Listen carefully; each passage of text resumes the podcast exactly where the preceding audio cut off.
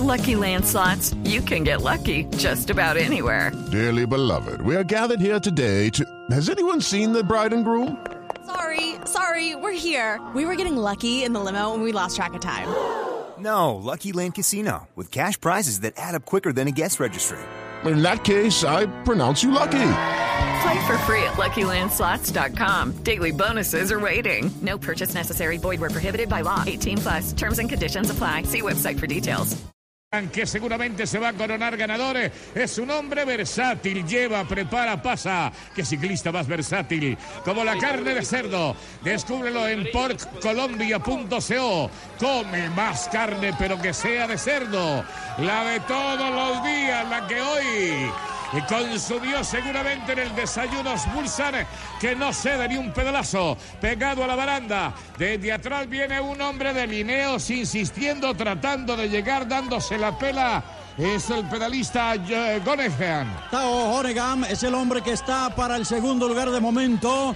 Menos de 20 segundos, pero ya la victoria prácticamente la tiene en el bolsillo. Es más, nunca antes Fulsan había ganado etapa, ni en el Tour, ni en el Giro, ni en la Vuelta a los 34 años, un veterano corredor de campeonatos del mundo de Olimpiadas, va a ingresar prácticamente en el palmarés. Mike está saltando la posición quinta de Quintana. ¡Hola, la! Queda desplazado el pedalista nacional en el quinto lugar. Amaca la rinde. Lo sigue muy de cerca. Está Arbiti. Y atrás sufriendo Nairo Quintana, que quedó descolgado, desconectado del lote. Mientras tanto, Miguel Ángel López en el grupo selecto que ha quedado. Ya lo intentó una vez. Lo marcó Pogasar. Se fue la rueda Rockley. Y Alejandro Valverde logró ajustarse otra vez. Arbiti quedó pagando un poco que venía siendo el ángel de la guarda del pedalista colombiano. Vamos a entrar ya sobre el último kilómetro y medio. Exacto, viene Soler, viene con Maika, pero este hombre crecido, 34 años, está en la neblina, la novia del páramo la neblina, ¿verdad? Van de la mano siempre. La cubilla que se estrena, muchísimas horas de vuelo, muchos kilómetros recorridos. Última semana bravísima de la Vuelta a España, mucha diferencia, la fuga ha salido acuajado y Fulsan va a estrenar palmarés a los 34 años. Ninguna etapa del Tour, cero del Giro y ahora gigantado en la cubilla. Amplificación total allí en el centro de la mayorista. En el centro comercial El Gran San. Gracias por toda la sintonía. Enorme la amplificación mientras Fulsa se prepara el glamour, el aliño para la fotografía histórica de un hombre que no ha ganado nada en la Vuelta a España y que por fin va a colocar en su palmarés este triunfo. Miguel Ángel atrás. Vuelve Superman a la carga. Ataca Superman López. Insiste Pocasar. El chico de los 20 años que se ajusta a la rueda. Se queda un poco cortado a Rockley. Perdiendo contacto. Miguel Ángel se le va. Ve cortado a Rockley. Alejandro Valverde que también sufre. Se queda Arbiti. Estamos abriendo. Se abre la puerta de los sustos.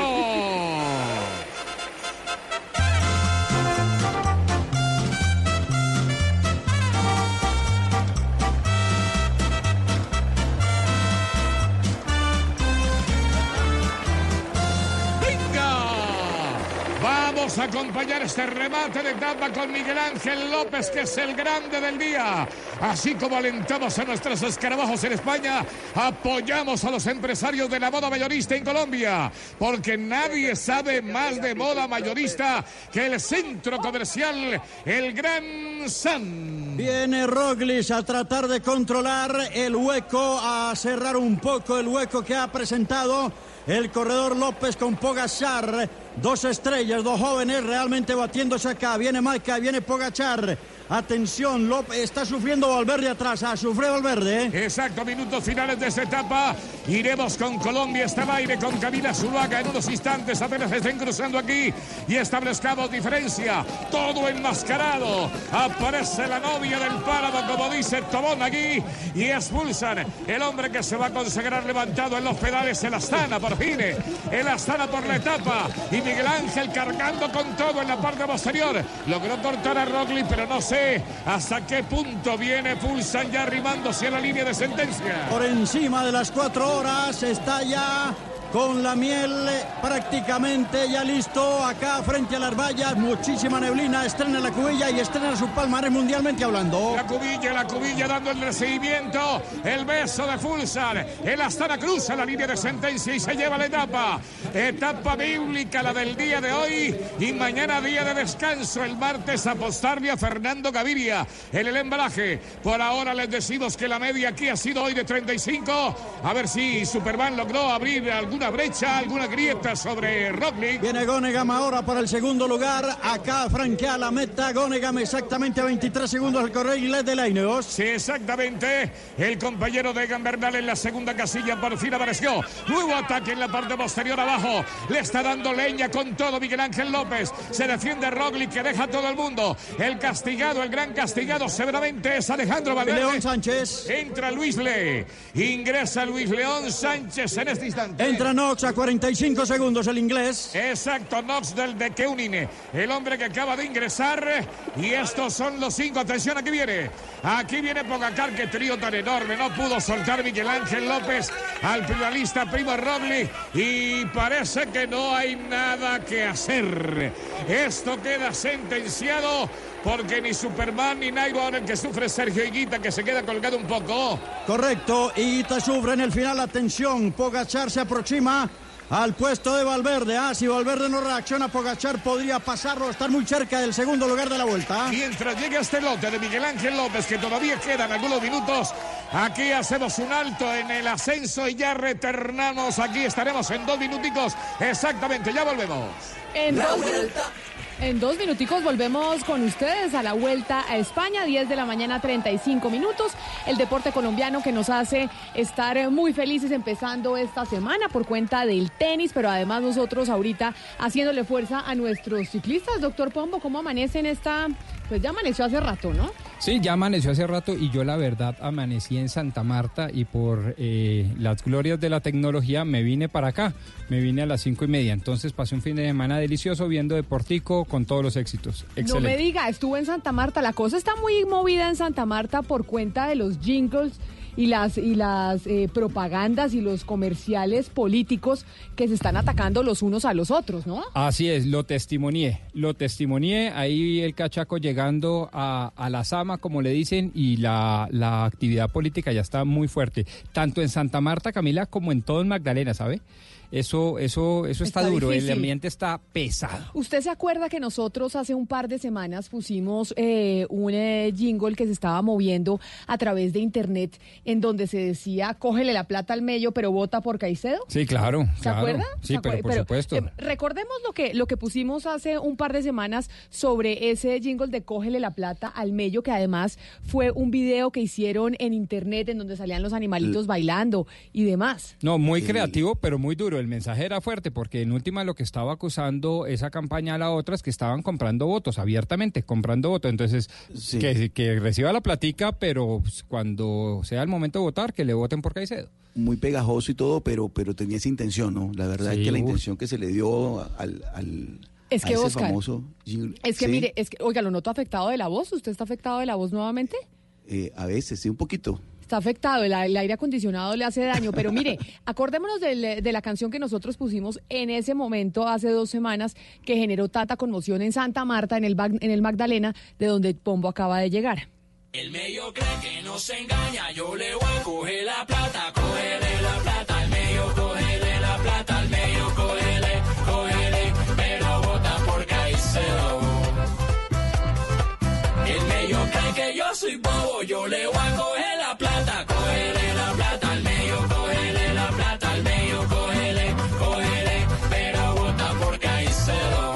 ¿cómo le parece que a esa canción le salió respuesta? Le salió contestación del Mello. Porque obviamente era, era de esperarse que estaban en este enfrentamiento entre, entre las campañas. E igual de creativa o igual de, más bien, calumniosa. Pues espérese a ver, es que me voy con el ciclismo precisamente para la Vuelta a España con Rubén JJ. ¿Por qué razón? Porque ya está a puertas de llegar eh, Miguel Ángel eh, López, está ya César Augusto y JJ con la Vuelta a España. Y cuando regresemos del ciclismo le voy a mostrar eh, la segunda versión. Bien. Bien, aquí estamos ya doblando las últimas curvas para llegar al punto de meta con el grupo selecto. Los que están peleando la clasificación general que entran en un túnel de neblina espesa. En este instante, ahí va Miguel Ángel López acompañado de Rogli. Hay una cuarteta que se está armando con Pogasar también. Pogasar, Miguel Ángel López disputándose la camiseta blanca que la lleva Pogasar aquí con la distintiva del equipo de los Emiratos Árabes Unidos. Roglic, que es el de rojo, una etapa espectacular. Y Bran Vila, que estaba en la fuga, fue capturado cuatro hombres por línea de meta. Más de cinco minutos han pasado después de la llegada de Fulsan. ¿Hay alguna fisura en la clasificación general por este movimiento que hace Miguel Ángel López con Pogasar, con el chico Roglic, con Maca que se suma ahí? Valverde sufriendo si Pogachar le saca 1.17 a Valverde podría ser segundo y López 1.34 a Valverde podría ser tercero en la tabla general. Pregunto para las estadísticas, ¿algún país ha hecho el 1-2 en la Vuelta a España? Porque en este caso sería Eslovenia la que se apodera de primero y segundo lugar histórico. Sí, Francia ya lo había hecho muchas veces anteriormente, igualmente Italia también lo había hecho. Los países fuertes de esa época, de los años 60-70, lo habían hecho. Viene Pogasar tirando de López, viene Roglis a la rueda de ellos. Entrando en baranda ya en el final en el Galibier español, Pogasar, el chico de los 20 años, es el que sacude la máquina, uniforme completamente blanco. A la rueda Miguel Ángel López, Superman que no pudo, lo intentó. Y entra este trío fabuloso con Roglic. Aquí está entrando el líder de la carrera vestido de rojo. Atrás Serviti, viene Alejandro Valverde. Viene igualmente Padun, el hombre del Bahrein. 5.58 López Pogachar, Rogli, Brambila, que lo recogieron. Viene Soler que está tirando de Valverde para salvar el segundo lugar de la tabla. Han damnificado hoy Nairo Quintana que perdería el quinto lugar de la clasificación general. Entró Alejandro Valverde en este momento. No pierde el segundo lugar Valverde, 6.20, le sacaron 22 segundos únicamente. Pogachar estaba a 1.17 y López a 1.34. La tabla va a quedar igual, Roglic líder. Valverde en el segundo lugar, le sacaron exactamente 22 segundos, 2.20, le estaba a 2.25 y 22 segundos le da 2.47, va a quedar Valverde segundo. El tercero Pogachar a 3.42 y el cuarto lugar Miguel Ángel López a 3 minutos 59. Así como alentamos a nuestros escarabajos en España, apoyamos a los empresarios de la moda mayorista en Colombia, porque nadie sabe más de moda mayorista que el centro comercial El Gran San. Ahí está en cámara en este momento el hombre más versátil de la carrera, el pedalista Primos Roglic, que se hace más sólido y empecemos a aprendernos el himno de Eslovenia, porque creo que va a celebrar allí en el paseo de la Castellana. De momento son uno y tres en un año realmente espectacular de la Vuelta a España. Un Roglic que hace todo y todo lo hace bien. Es contrarrelojero consumado como subcampeón del mundo. Esta es la nueva perla, la nueva estrella del ciclismo. Es el presente y futuro del ciclismo de Eslovenia. El presente Roglic, el futuro es este muchacho. Jacob Fulsan ha ganado brillantemente la etapa e ingresa con el palmarés de las tres grandes. Nunca en el Tour, nunca en el Giro y ahora en la Vuelta a España a los 34 años. Noticia para destacar en el día de hoy el relevo en los premios de montaña. Madrazo no pudo aguantar con la camiseta de puntos azules que hace el rato viste y ahora hay un relevo ahí en esa primera posición. Jofre Buchak del equipo del Ayudo es el nuevo líder de la montaña con 50 puntos, 6 más que Madrazo. A Madrazo se le acabó al final, recogió muchos de tercera, de segunda, de tercera, etcétera. Viene Nairo Quintana ahora, hecho leña Nairo Quintana el de verde. Apenas está ingresando Nairo acompañado de Mar Soler que le presta ahí en la cadencia, el ritmo lo va llevando poco a poco hasta que entran en zona de barandas y el gran Nairo Quintana parado en los pedales escoltando a su compañero Mar Soler. Está ingresando a meta y pasa Nairo. 8 minutos 33 segundos. 8.33 para Nadio Quintana. Eh, de manera que, bueno, explotó prácticamente al final. No tiene la chispa ya Nairo de antes, ¿ah? Y muchos kilómetros recorridos, mucha vuelta complicada, difícil, hay cansancio. La palabra cansancio es la número uno de la carrera eh, de la carrera española que tiene ya un paso de gigante ha dado Roglic al campeonato de la vuelta. Valverde va a quedar a, a 2.47 con los 20 segundos perdidos, 22 segundos perdidos. Pogacar va a ser tercero a 3.42, López a 3.59. La etapa próxima, mañana hay descanso. Vamos a presentarla a nombre de Pork Colombia. Lleva, prepara, pasa que ciclista más versátil es este Roglic. Como la carne de cerdo. Descúbrelo en porkcolombia.co. Come más carne, pero que sea de cerdo, la de todos los días a nombre de Por Colombia, en la próxima ruta de campeones. ¿Qué viene en la próxima etapa? La etapa de pasado mañana, mañana es suelto descanso, una etapa maratoniana larga, 220 kilómetros por delante. Arranca de Aranda de Duero con una serie de vericuetos. No hay montaña ni siquiera de tercera, pero es complicadita. Debe ser, si los equipos de los sprinters controlan, puede ser una llegada masiva y tenemos todavía vivo a Fernando Gaviria. Y amables, muchas gracias. Continúan con Camila Zuluaga y todo su equipo. Colombia está al aire. Aquí estuvimos César Augusto Tobón y Rubencho Rubén Darío Arcila. Buena suerte y buen camino. Gracias, Rubencho, César Augusto Tobón. Nos escuchamos mañana nuevamente, 10 de la mañana, 43 minutos. Ahí entonces hay que hacerle fuerza a Superman López porque por lo visto lo de Nairo en esta vuelta a España no fue. Como que no fue, sí, qué lástima, ¿no? Pero bueno, Superman López como que es un dureli, entonces hay que hacerle fuerza. Sí, sí. un dureli, entiéndase que es un, un duro, duro. o sea, sí, un, sí. Oiga, pero me voy nuevamente para, para la tierra, para la región Caribe, donde está don Oscar Montes, porque les dije antes de irnos para la Vuelta a España que les teníamos la respuesta del Mello a la canción que le había hecho Caicedo, la que habíamos dicho, oye, cógele la plata al Mello, pero vota por Caicedo, Sí. porque eso allá en el Magdalena la, la campaña está muy dura. Duro, pesado, como dicen allá, pesada. El ambiente está pesado en las calles, en los pueblos, eso está duro. Pero además, oiga esta respuesta, porque ahí se va a dar cuenta usted, don Oscar, lo que dice eh, el doctor Pombo, lo pesada de la campaña. Caicedo cree que nos engaña, es embustero, cizañero, ofendiendo a nuestro pueblo, diciendo que nos vendemos. No le creas ese embustero, periquero y guerrillero, periquero, guerrillero, embustero, cizañero, periquero, guerrillero. Caicedo es un periquero. Ahí es donde uno dice el nivel a donde ha caído No, la no, no, no, campaña. no, Hágame no. el favor este horror. No. Hágame el favor no, no, no hay este horror. No hay derecho, Camila, porque, porque la política se puede hacer con otras armas. Es decir, yo no digo que no se haga este tipo de, de, de, de pro- de propagandas, pero, pero ojo con lo que se dice. Es decir, cuando usted entra en el terreno de la injuria, de la calumnia, de la ofensa, ya no estamos hablando de una estrategia electoral. Efectivamente estamos hablando de delitos penales. Yo no tengo ni idea quiénes son los creativos que están detrás de estas campañas. Pero además, calle- Oscar, de porque de- teníamos al defensor del pueblo la semana pasada que mencionaba cómo el lenguaje podía generar Sí. violencia política. Cuando usted está en una situación tan compleja en la que se encuentra Colombia hoy en día y acusa a un candidato de guerrillero o acusa a un candidato de paramilitar, es que no importa si le dice guerrillero o paramilitar, lo está sometiendo a un peligro. De acuerdo, Camila, y esto es de, do- de doble vía eh, para los extremos, cualquiera que sea, de la derecha o de la izquierda. Me parece que estamos llegando a un terreno en el que va a ser difícil salir, Camila, porque es que eh, en un tema electoral, donde, de- como lo decía el doctor Pombo, en la región Caribe y en el Magdalena específicamente, es un tema fuerte de, de- todo tipo de armas que se utiliza.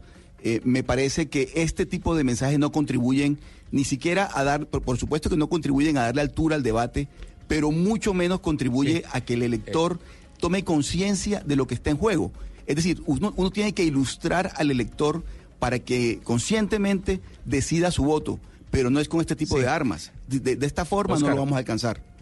Y, y pasó también Camila en Cali hace algunos días cuando se publicó en redes sociales un video de Jorge Iván Ospina de hace ya varios meses eh, cuando eh, Jorge Iván Ospina siendo senador de la República, hoy candidato a la alcaldía de Cali, en ese momento era senador, visitó uno de de las zonas de concentración de los desmovilizados de las FARC, luego de la firma del acuerdo de paz con el gobierno Santos, y él eh, dijo unas palabras allí con, con, con, los desmovilizados a su, a, su, a su espalda, y ese video fue retomado recientemente, la semana pasada, concretamente Camila, y se hizo un montaje para decir que Jorge Iván Ospina era el candidato de Iván Márquez, de Jesús Santrich y de los otros guerrilleros que decidieron retomar las armas. Obviamente la reacción no se dejó esperar y Jorge Iván Ospina dijo que como consecuencia de eso se había desencadenado una amenaza de muerte por parte de grupos al margen de la ley.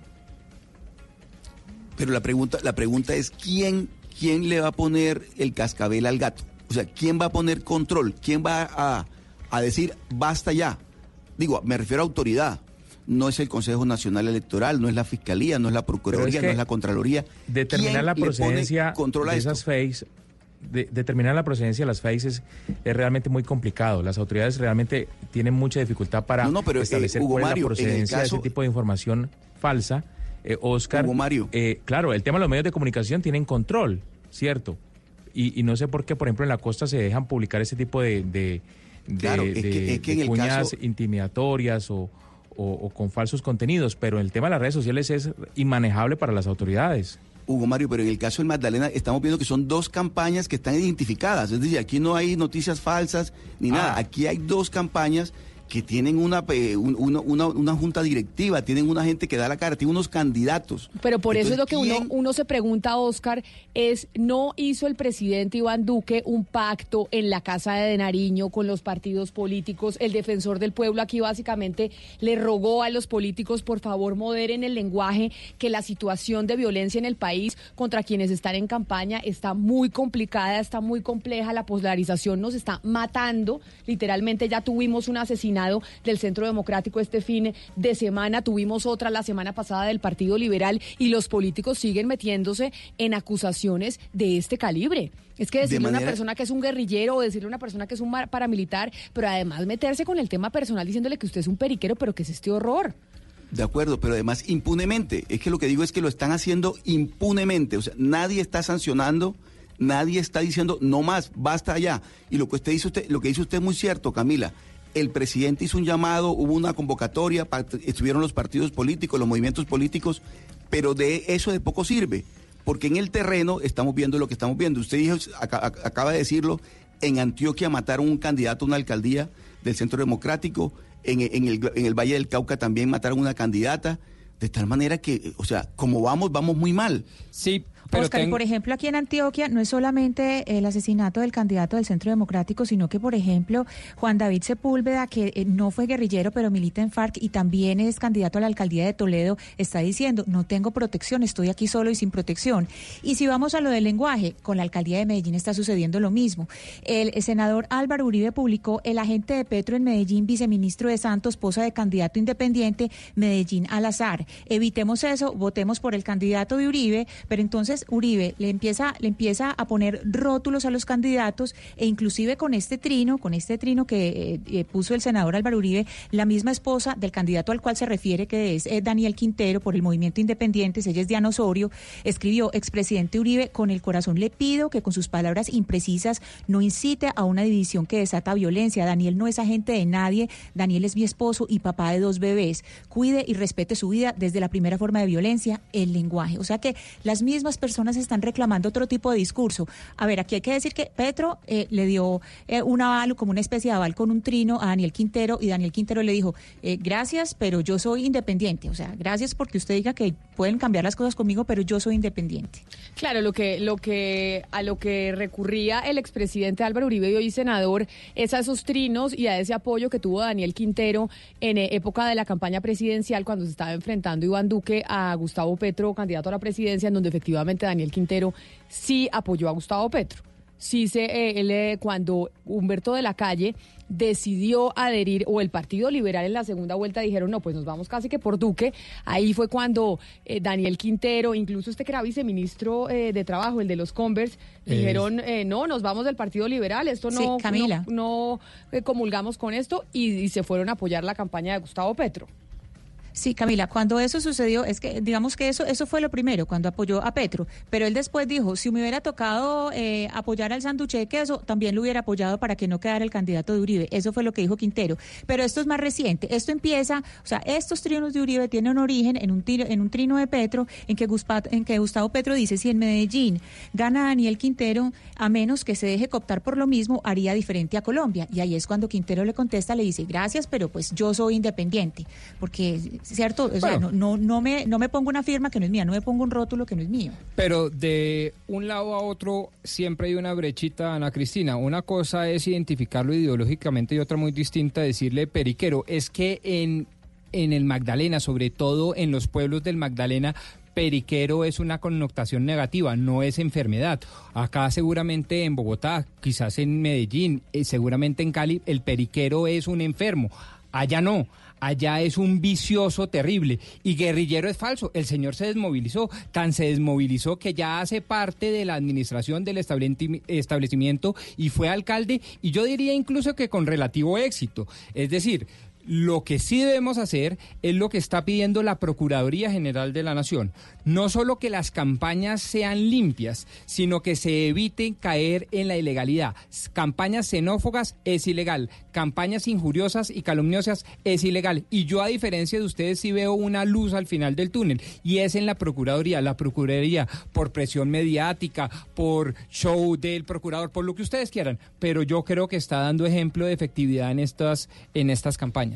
Pues mire, vamos a ver, uno siempre pensaba, o yo era de las que pensaba que una de las cosas entretenidas de la época electoral, una de las cosas entretenidas era oír todas estas publicidades ingeniosas que generaban los, los candidatos. Y de, de hecho ahora le voy a poner algunas que hemos tenido históricamente, que uno de verdad se le vuelven pegajosas y empieza a cantar la canción y uno dice, oiga, por lo menos la época electoral nos da para el humor, pero es que ahora ni siquiera. Con No, lo que estamos viendo en el Magdalena es que ya ni siquiera eh, la publicidad sirve para por lo menos alivianarnos un poco de las cargas y tener humor, sino para acusarse de semejante manera y generar violencia. Es que eso es lo que no se nos puede olvidar, que el lenguaje genera violencia. Total. Y por eso uno tiene que cuidar sus palabras y cuidar muchísimo lo que dice, porque lo que usted diga desde una tribuna puede terminar en el asesinato de alguien en otro municipio del país. Así es, y sabe que añoro mucho, Camila y queridos miembros de la mesa, yo añoro mucho esa creatividad que el eslogan recogía en buena medida la, eh, digamos, el talante, el sello de la campaña.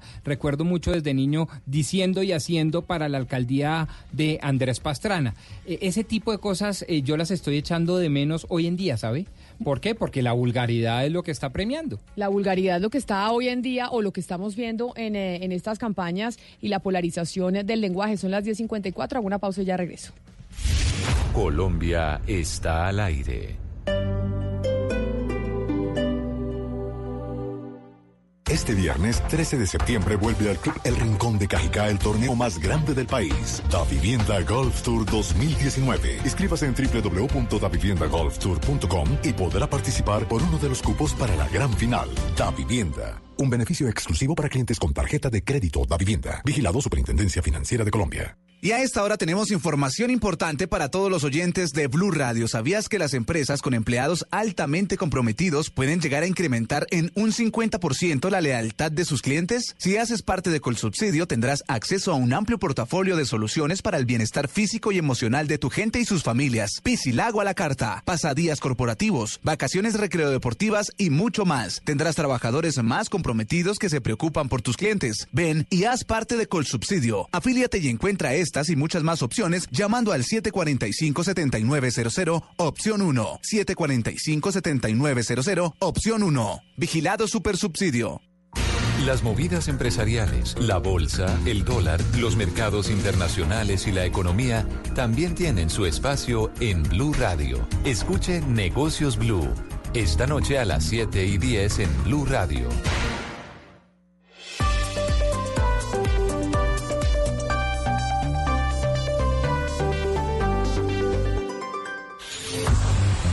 De la interpretación de los hechos en diferentes tonos.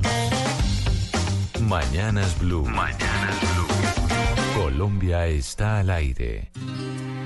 Un adiós sin razones, unos años sin valor.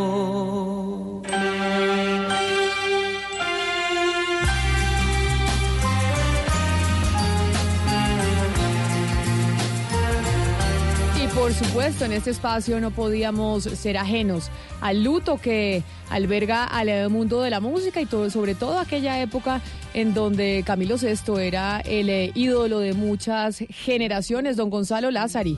Por eso seguimos con esta música que hemos escuchado durante toda la mañana, pero además con, eh, con el informe de lo que está pasando hasta ahora a nivel internacional. Camila, no podíamos dejar afuera a Camilo VI en nuestros lunes de clásicos con una canción del año 1972 que pertenece a ese primer disco del cantante español, en este caso llamado Algo de mí. Fue este, este single, esta canción que escuchamos al fondo, uno de sus primeros eh, éxitos que lo dio a conocer no solo en su país, sino en esta parte del planeta.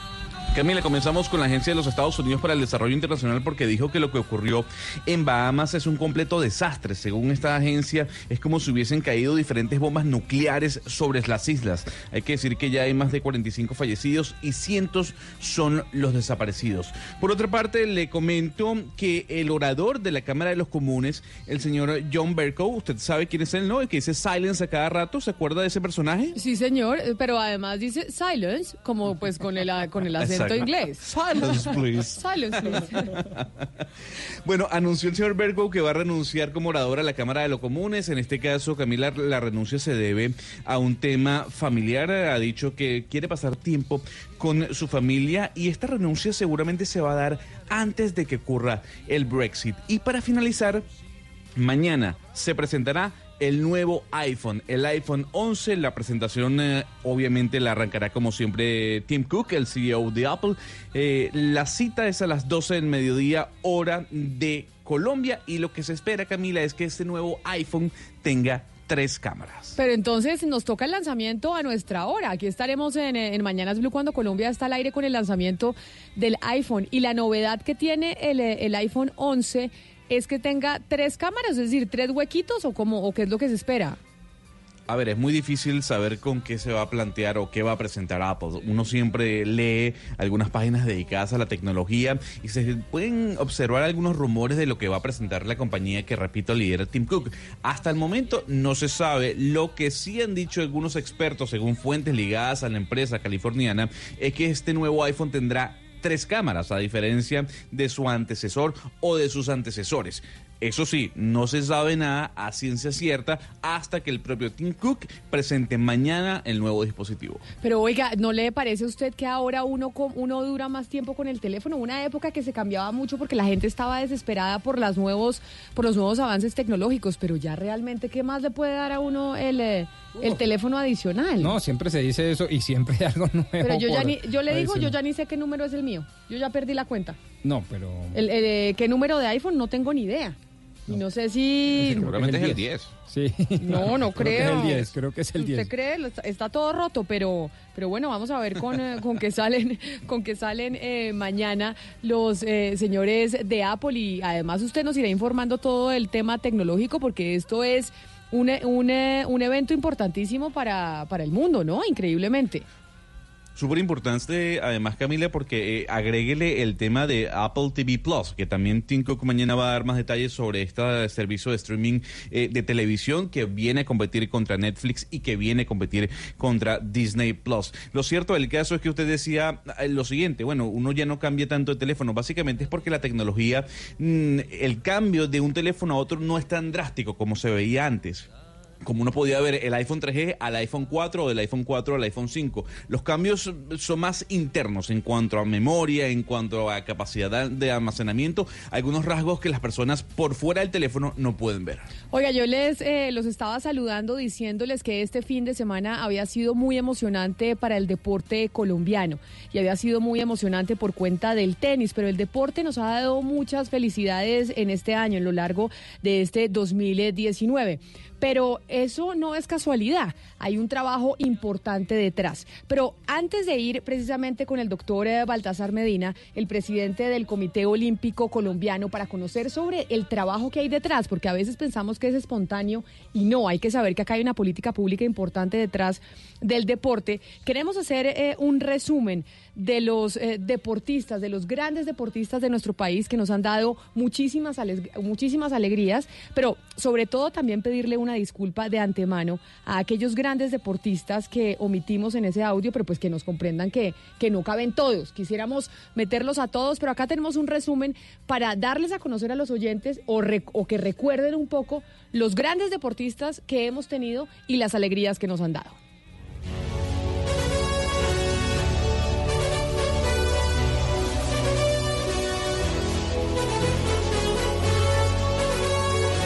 Los US Open que ganaron Cabal y Farah en dobles y María Camila Osorio en la categoría junior fueron el último capítulo de una década dorada para el deporte colombiano. En estos años hemos vivido una explosión de triunfos y el surgimiento de extraordinarios deportistas de élite en muchas disciplinas.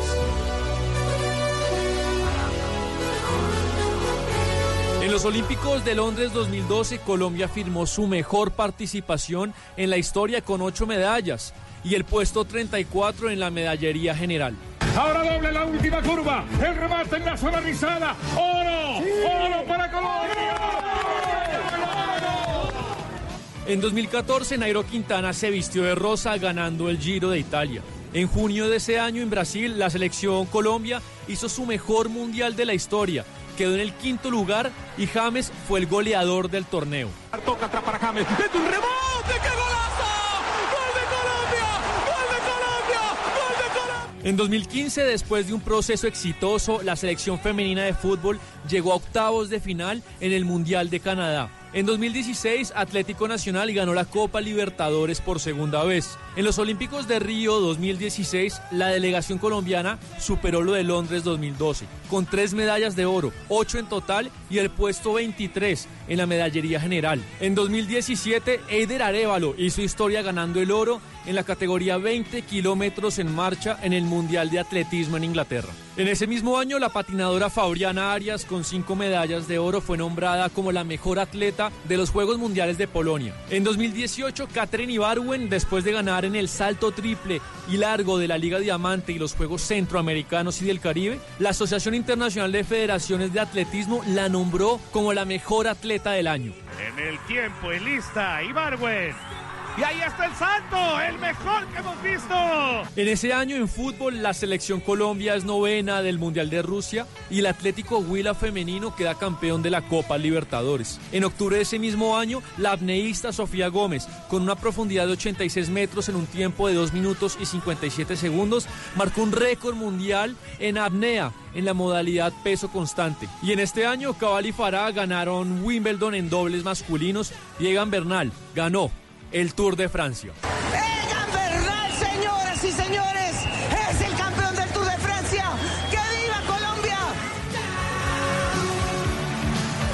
los deportistas, estos que acaban de escuchar, nos han dado muchísimas alegrías. Yo creo que ahí se siente uno pues muy orgulloso de lo que puede producir también este país. No solo polarización, no solo enfrentamiento, no solo guerra, sino también gente muy des- destacada a nivel internacional. Y lo que más me gusta, Camila, cultura del mérito. Las cosas se logran con perseverancia, con di- disciplina, no de un día para otro. Si uno pudiera contraponer a la cultura mafiosa algo en Colombia, es la cultura del mérito del deporte. Mire, 28 medallas de oro ganamos en los Juegos Panamericanos ahorita de Perú.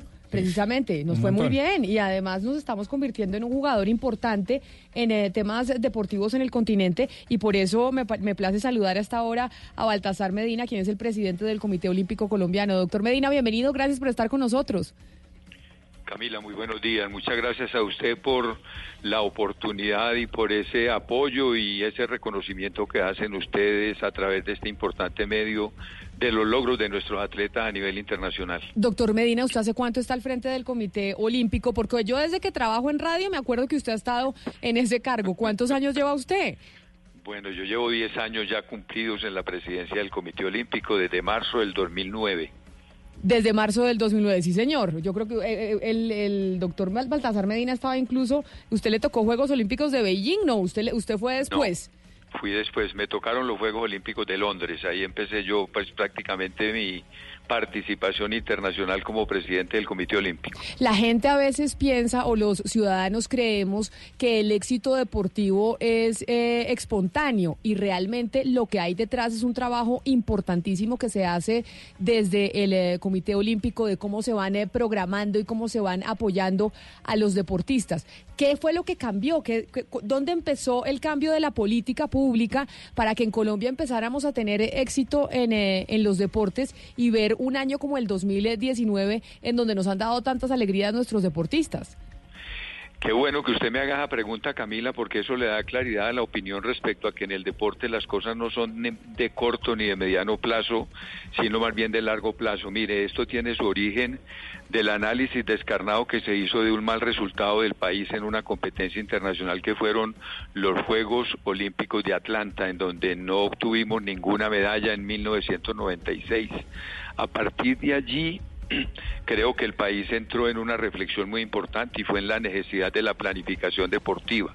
Y lo que hoy estamos obteniendo es el logro de un proceso de planificación del deporte colombiano de una manera muy articulada con el gobierno nacional, con los entes deportivos territoriales, con las federaciones, un proceso que ya va a cumplir 20 años y por supuesto, y esto es una cosa que es muy importante destacar, al surgimiento de una generación de atletas que no sabemos cuándo la vayamos a volver a tener, que han coincidido con gran talento deportivo en varias disciplinas deportivas. Pero doctor Medina, 1996, catástrofe, no tuvimos ninguna medalla en eh, los Juegos Olímpicos de Atlanta.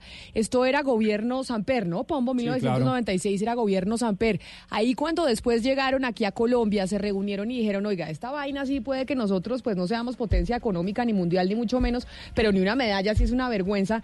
¿Cuáles fueron las decisiones que se tomaron? Dijeron, ¿qué vamos a hacer? Se empezaron a contratar, eh, no sé, técnicos eh, extranjeros, decir gente que le ayudara a uno a poder estipular cómo iban a trabajar en los próximos 5, 10, 15 años. ¿Cuáles fueron las decisiones que se tomaron en ese 1996 después de no tener ninguna medalla en Atlanta?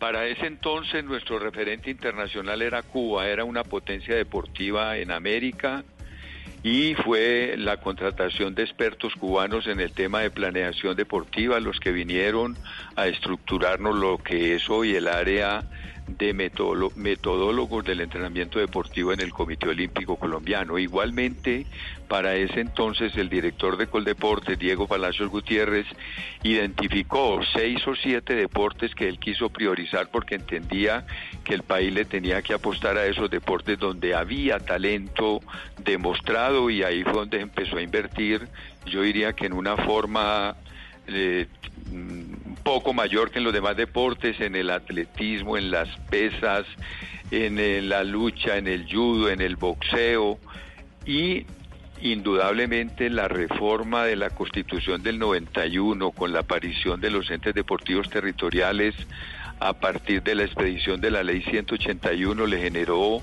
al deporte unos recursos que antes no tenían, que indudablemente eso fomentó mucho el deporte regional y ahí fueron apareciendo todos estos talentos que tenemos ahora. Señor Medina, están esos cambios que usted enuncia como las leyes y, el, apoyo, pues todo lo que es la, economía para el deporte, pero también uno ve un cambio de mentalidad. Eh, quisiera preguntarle por ese detrás de cámaras de la preparación de los deportistas, porque hace unos días pensábamos que, que Cabal y Faraya habían dado su máximo y salen con esto ahora. Y uno, por ejemplo, ahora habla con Mariana Pajón y Mariana Pajón sale a competir sin la mayor, la más mínima duda de que ella va a ganar. Antes nuestros atletas iban a los eventos internacionales a tomarse las fotos con las grandes figuras del deporte mundial y con algún complejo de inferioridad que afortunadamente ya superamos. Hoy por hoy nuestros atletas todos tienen una mentalidad ganadora que nace no justamente no solo de la convicción que ellos tienen de su talento y, y, de la forma como se preparan para los distintos eventos, sino que los resultados los van avalando y ya se han vuelto figuras a nivel mundial en algunos deportes y desde luego se les da mucha confianza, aparte de la atención profesional que todos ellos reciben a su medida en lo que tiene que ver con el tiempo de la el, tema de la preparación psicológica y volitiva de cada uno de ellos a partir del trabajo profesional de los psicólogos deportivos. Doctor Medina, pero mire, hay un tema que es muy importante y creo que tiene que ver con el éxito que se está alcanzando y es la vinculación de la empresa privada.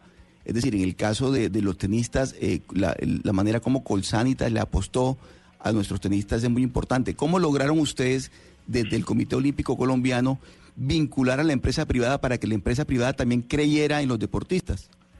Sí, yo creo que... Pero además, discúlpeme, doctor eh, Medina, sobre esa pregunta suya, Oscar, es decir, ¿qué tanto la empresa privada jugó un papel importante o ha jugado un papel importante para que tengamos estos éxitos eh, deportivos?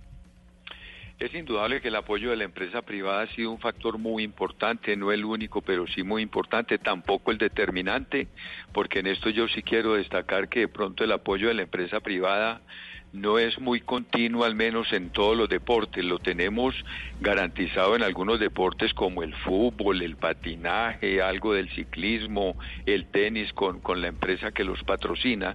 Pero yo diría que esto ha surgido, la, el interés de la empresa privada a partir del logro deportivo, a partir del éxito deportivo, más no en los procesos de formación deportiva, que es donde está la gran inversión del Estado.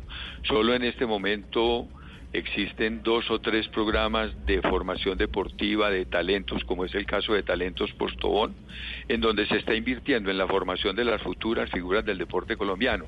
Pero la mayoría de, de, de vinculación de la empresa privada nace de un interés a partir del éxito deportivo, una vez ya el Estado ha hecho una gran inversión en lo que tiene que ver con los procesos de iniciación, formación y desarrollo deportivo de estos jóvenes. Sí, ju- justamente sobre formación quiero preguntarle, doctor Baltasar, porque si bien hemos avanzado bastante, hemos avanzado mucho en diferentes disciplinas deportivas, sobre todo las olímpicas, pues uno ve que los niños todavía en Colombia, muchos, la gran mayoría, quieren ser cuando grandes Ronaldo, Messi, James o Falcao. ¿Qué está haciendo el Estado para, digamos, motivar a que desde la primera infancia los colombianos se interesen por otro tipo de, de deportes? Pues yo diría que más que como resultado de una política pública del Estado tendiente a fomentar la práctica deportiva y el interés por los niños de los niños en el deporte, eh, es como el compromiso de los padres de familia que ven en el deporte una alternativa para la correcta utilización del tiempo libre de sus hijos, para su crecimiento y desarrollo personal y de pronto para sacarlos de tanto riesgo que tienen los muchachos por el mal uso de su tiempo libre.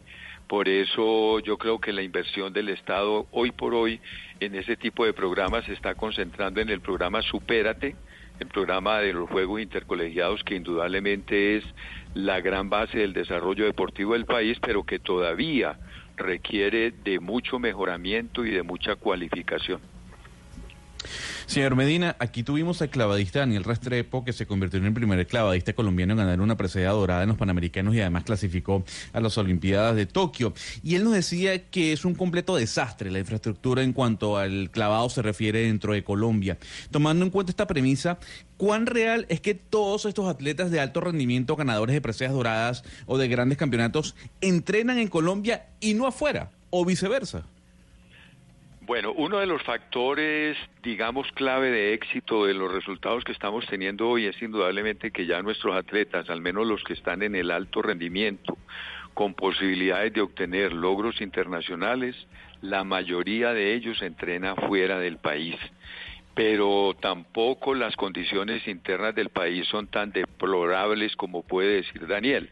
Que tengamos dificultades, desde luego que las tenemos, que tenemos limitaciones, sí, pero el país ha ido mejorando mucho sustancialmente en lo que tiene que ver con infraestructura deportiva a partir de los grandes eventos deportivos que hemos realizado recientemente.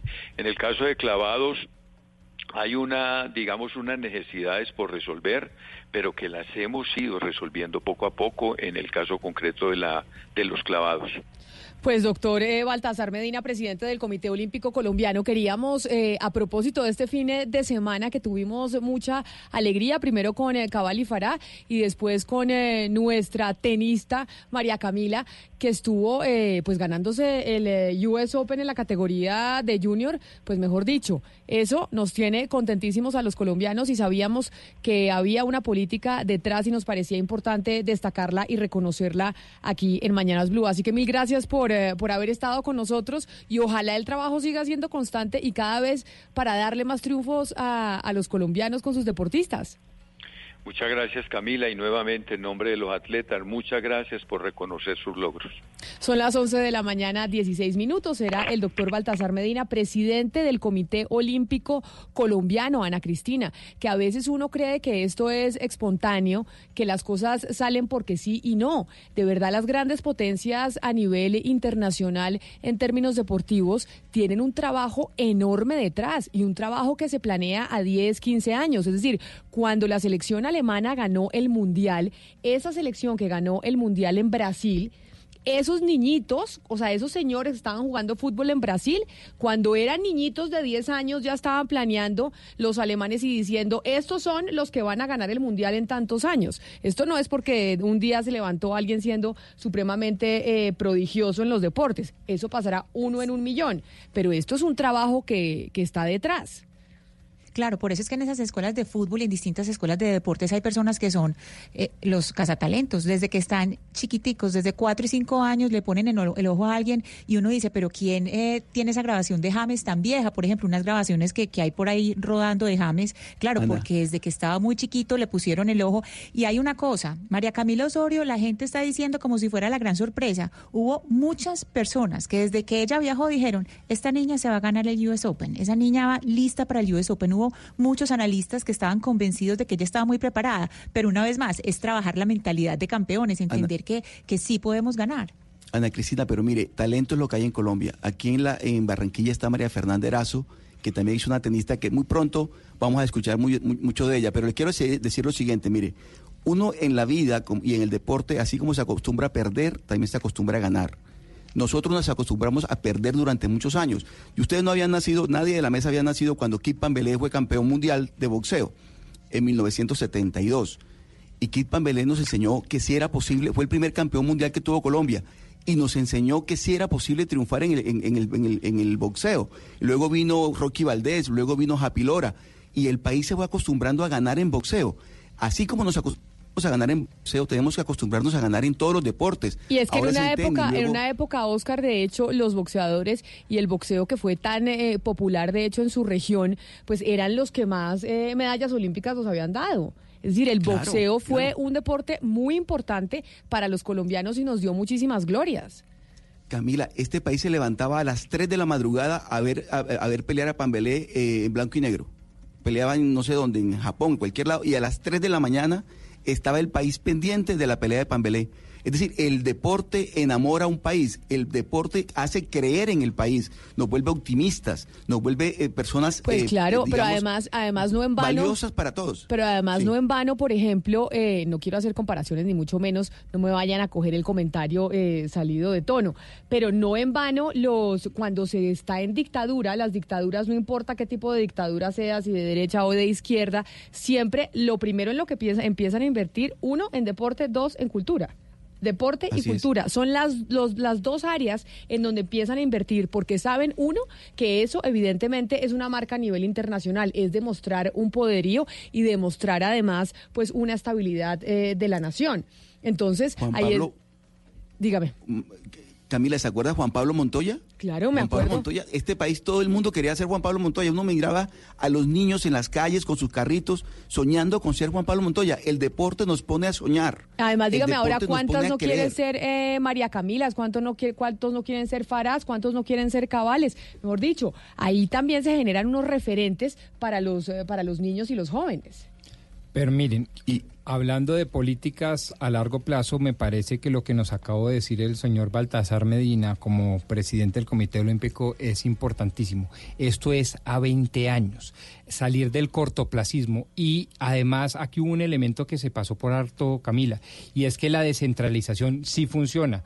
Oscar, le mando ese mensaje, la descentralización sí funciona. Él dijo, gracias a la Constitución del 91 y a la Ley 181 que empezó a distribuir los recursos a través de las entidades territoriales, pudimos reconocer y sacar adelante todas esas promesas del deporte de las regiones. Claro, que están allá y que a veces si, es, si, Fabuloso. Se, si se somete al centralismo no se Pero, encuentra. pero- pero fíjese que le- es el primer entrevistado que llega a 1991 la Constitución y le agradece. Y eso ya más de 30 años. O sea, esto es una cosa fantástica. en Bueno, y hoy tenemos un ministerio del deporte, ¿no? Pero además, hoy tenemos ¿sabe? un ministerio del deporte. ¿Sabe que es algo que no... pero, que- pero aún con aún con ese ministerio y todo, Camila, y con la descentralización, dentro de la descentralización también hay centralización, es decir, en las ciudades, en las ciudades principales, hay que mirar provincia y hay lugares eh, del país que son verdaderas fábricas de grandes deportistas y que todavía necesitan mucha inversión y les doy el ejemplo de Urabá.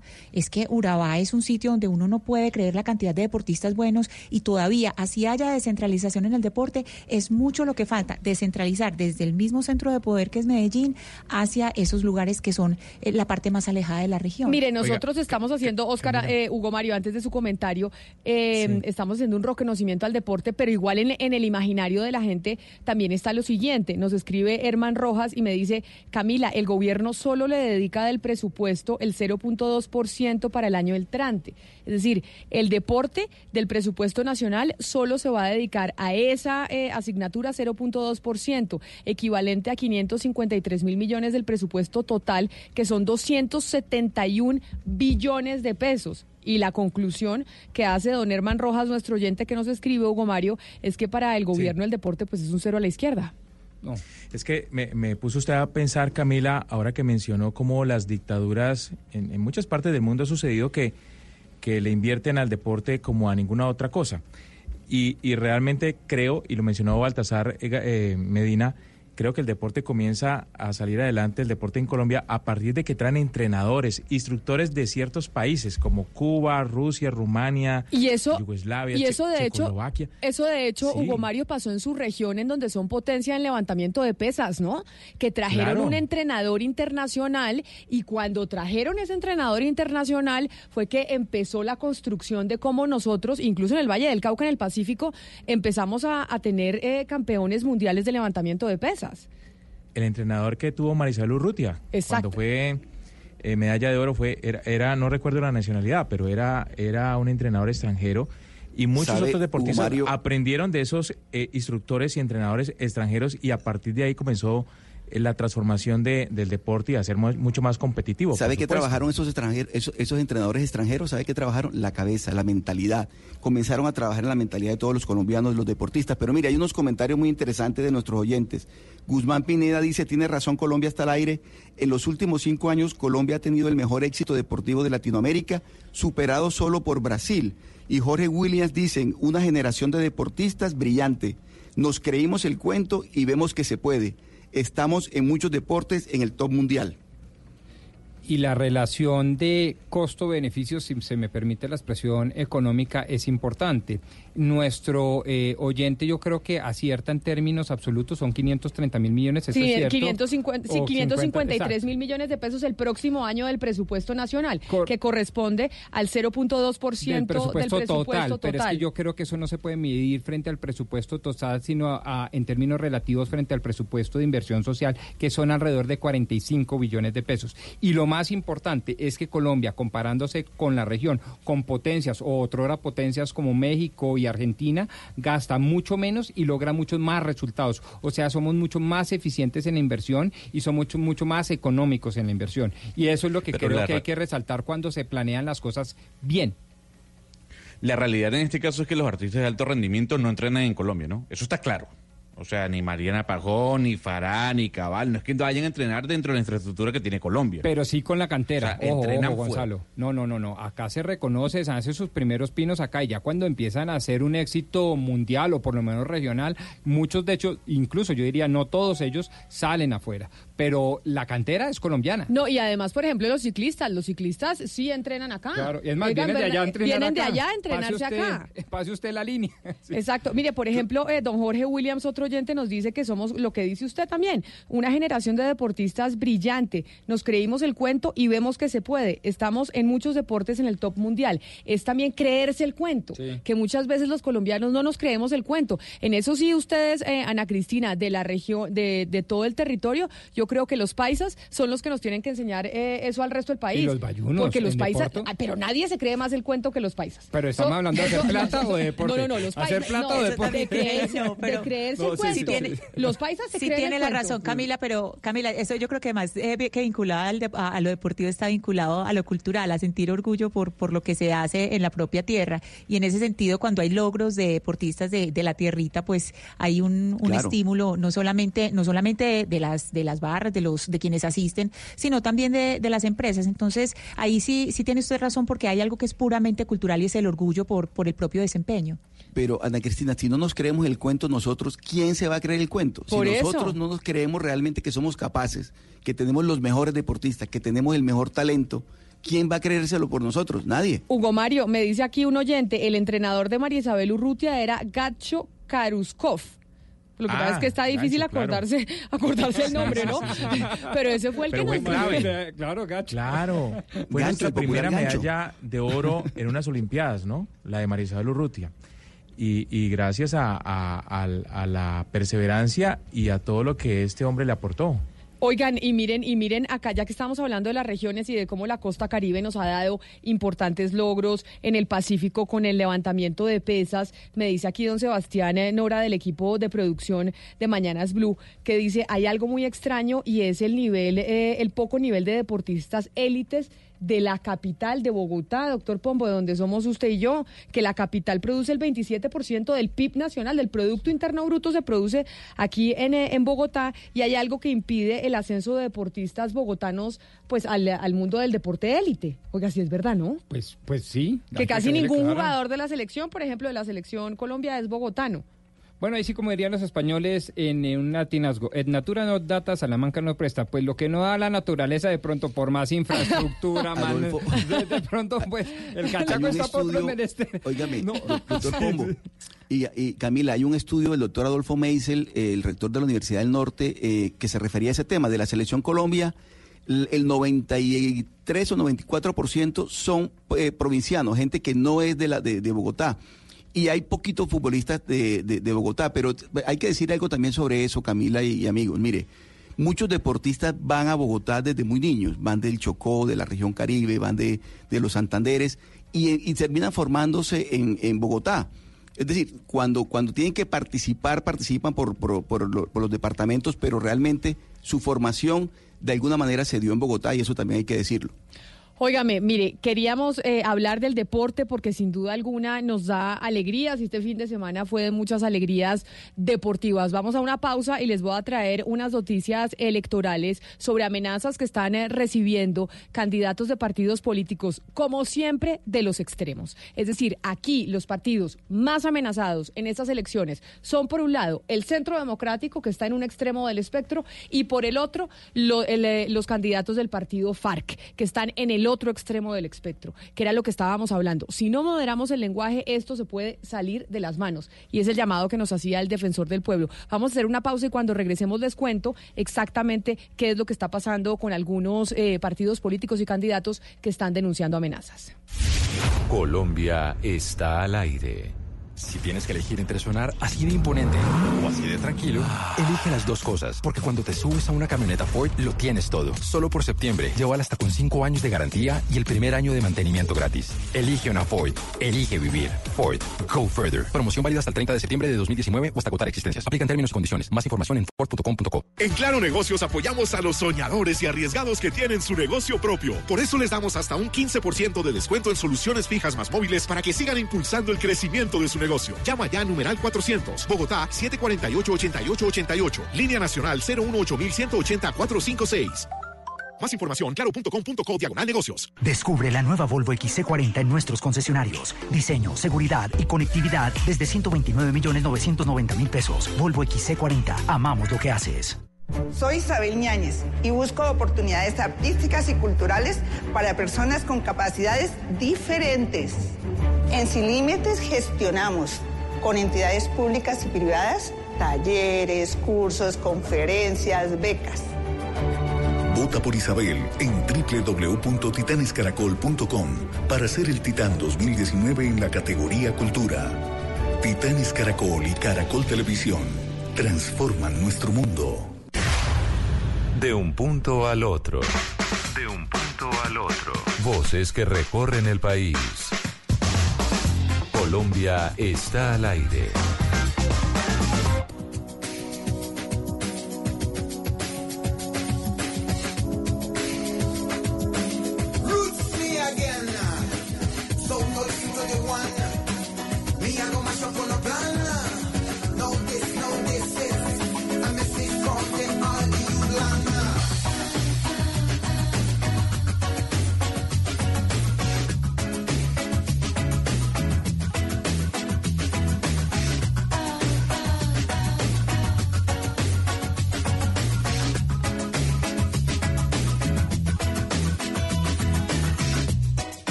Clásicos, y además ya que estamos haciendo o tenemos mucha felicidad por los deportistas colombianos, pues también nos acordamos de Shakira. Este clásico de Shakira que es un poco de amor que uno cantaba. ¿Usted alguna vez viajó en carro con sus papás por las carreteras de Colombia? Muchas veces, claro, eso es sensacional además. Y no cuando viajaba con los hermanos y los primos, o yo por lo menos con mi hermana y mis primas eh, cantábamos. Si uno decía, ay, ¿qué canción cantamos? Y No. entonces, ¿usted no cantaba? No, nosotros tenemos tres hombres y el que cantaba se le hacía bullying.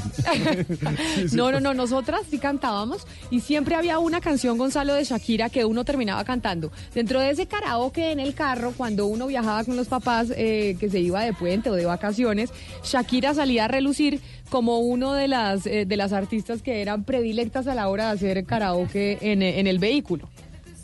Vuelta y vuelta con ese cassette o con ese CD, Camila. 1995, pies descalzos, y yo creo que todas las personas en Colombia y fuera de Colombia se conocen este disco o este cassette en este caso de arriba abajo. 1995, y eh, hablando de noticias, Camila, dejando al lado un poco el tema musical, le confirmo que Elliot Abrams, el enviado para Venezuela mm, de los Estados Unidos, le exigió a la Unión Europea imponer más sanciones en contra de la dictadura de Nicolás Maduro. Y le tengo mensaje para don Sebastián Nora, que nos envió los datos sobre Bogotá, y para usted, porque nos dice eh, don Carlos Lugo, colegas de, mesa, de la mesa de trabajo de Bogotá. Bogotá ha dado grandes deportistas como Juan Pablo Montoya. Juan Pablo Sí. Montoya, bogotano.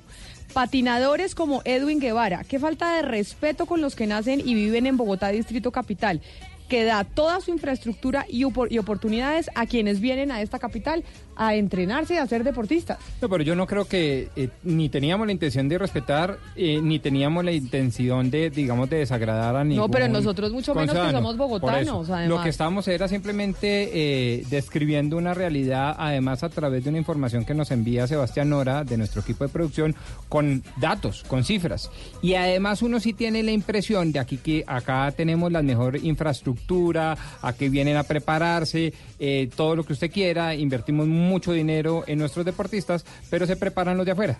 Eso también es verdad. Óigame, y un mensaje para usted, don Gonzalo Lázari, que le manda Carlos Sánchez, y será, y dice, eh, Camila, ¿será que para el señor Gonzalo Lázari nuestro país tiene algo bueno? Los pesistas actuales de alto rendimiento entrenan en Colombia, algunos de los ciclistas también, y eso pasa en todos los países no desarrollados como el nuestro. Bueno, yo lo que dije son es lo que estaba diciendo el doctor Pombo. Muchos de los atletas de alto rendimiento no entrenan en Colombia, es una realidad. Y los ciclistas entrenan en Colombia por, yo me imagino que debe ser por la naturaleza per se, doctor Pombo. O sea, por el tema de montaña. No creo que porque hay una estructura montada, establecida en cuanto al ciclismo se refiere. Yo creo que es un tema más de rutas, ¿no? No, no, pero, Gonzalo, mire, usted no se puede sorprender porque en Colombia el- los boxeadores entrenan acá, por ejemplo. El- bueno, ciclistas.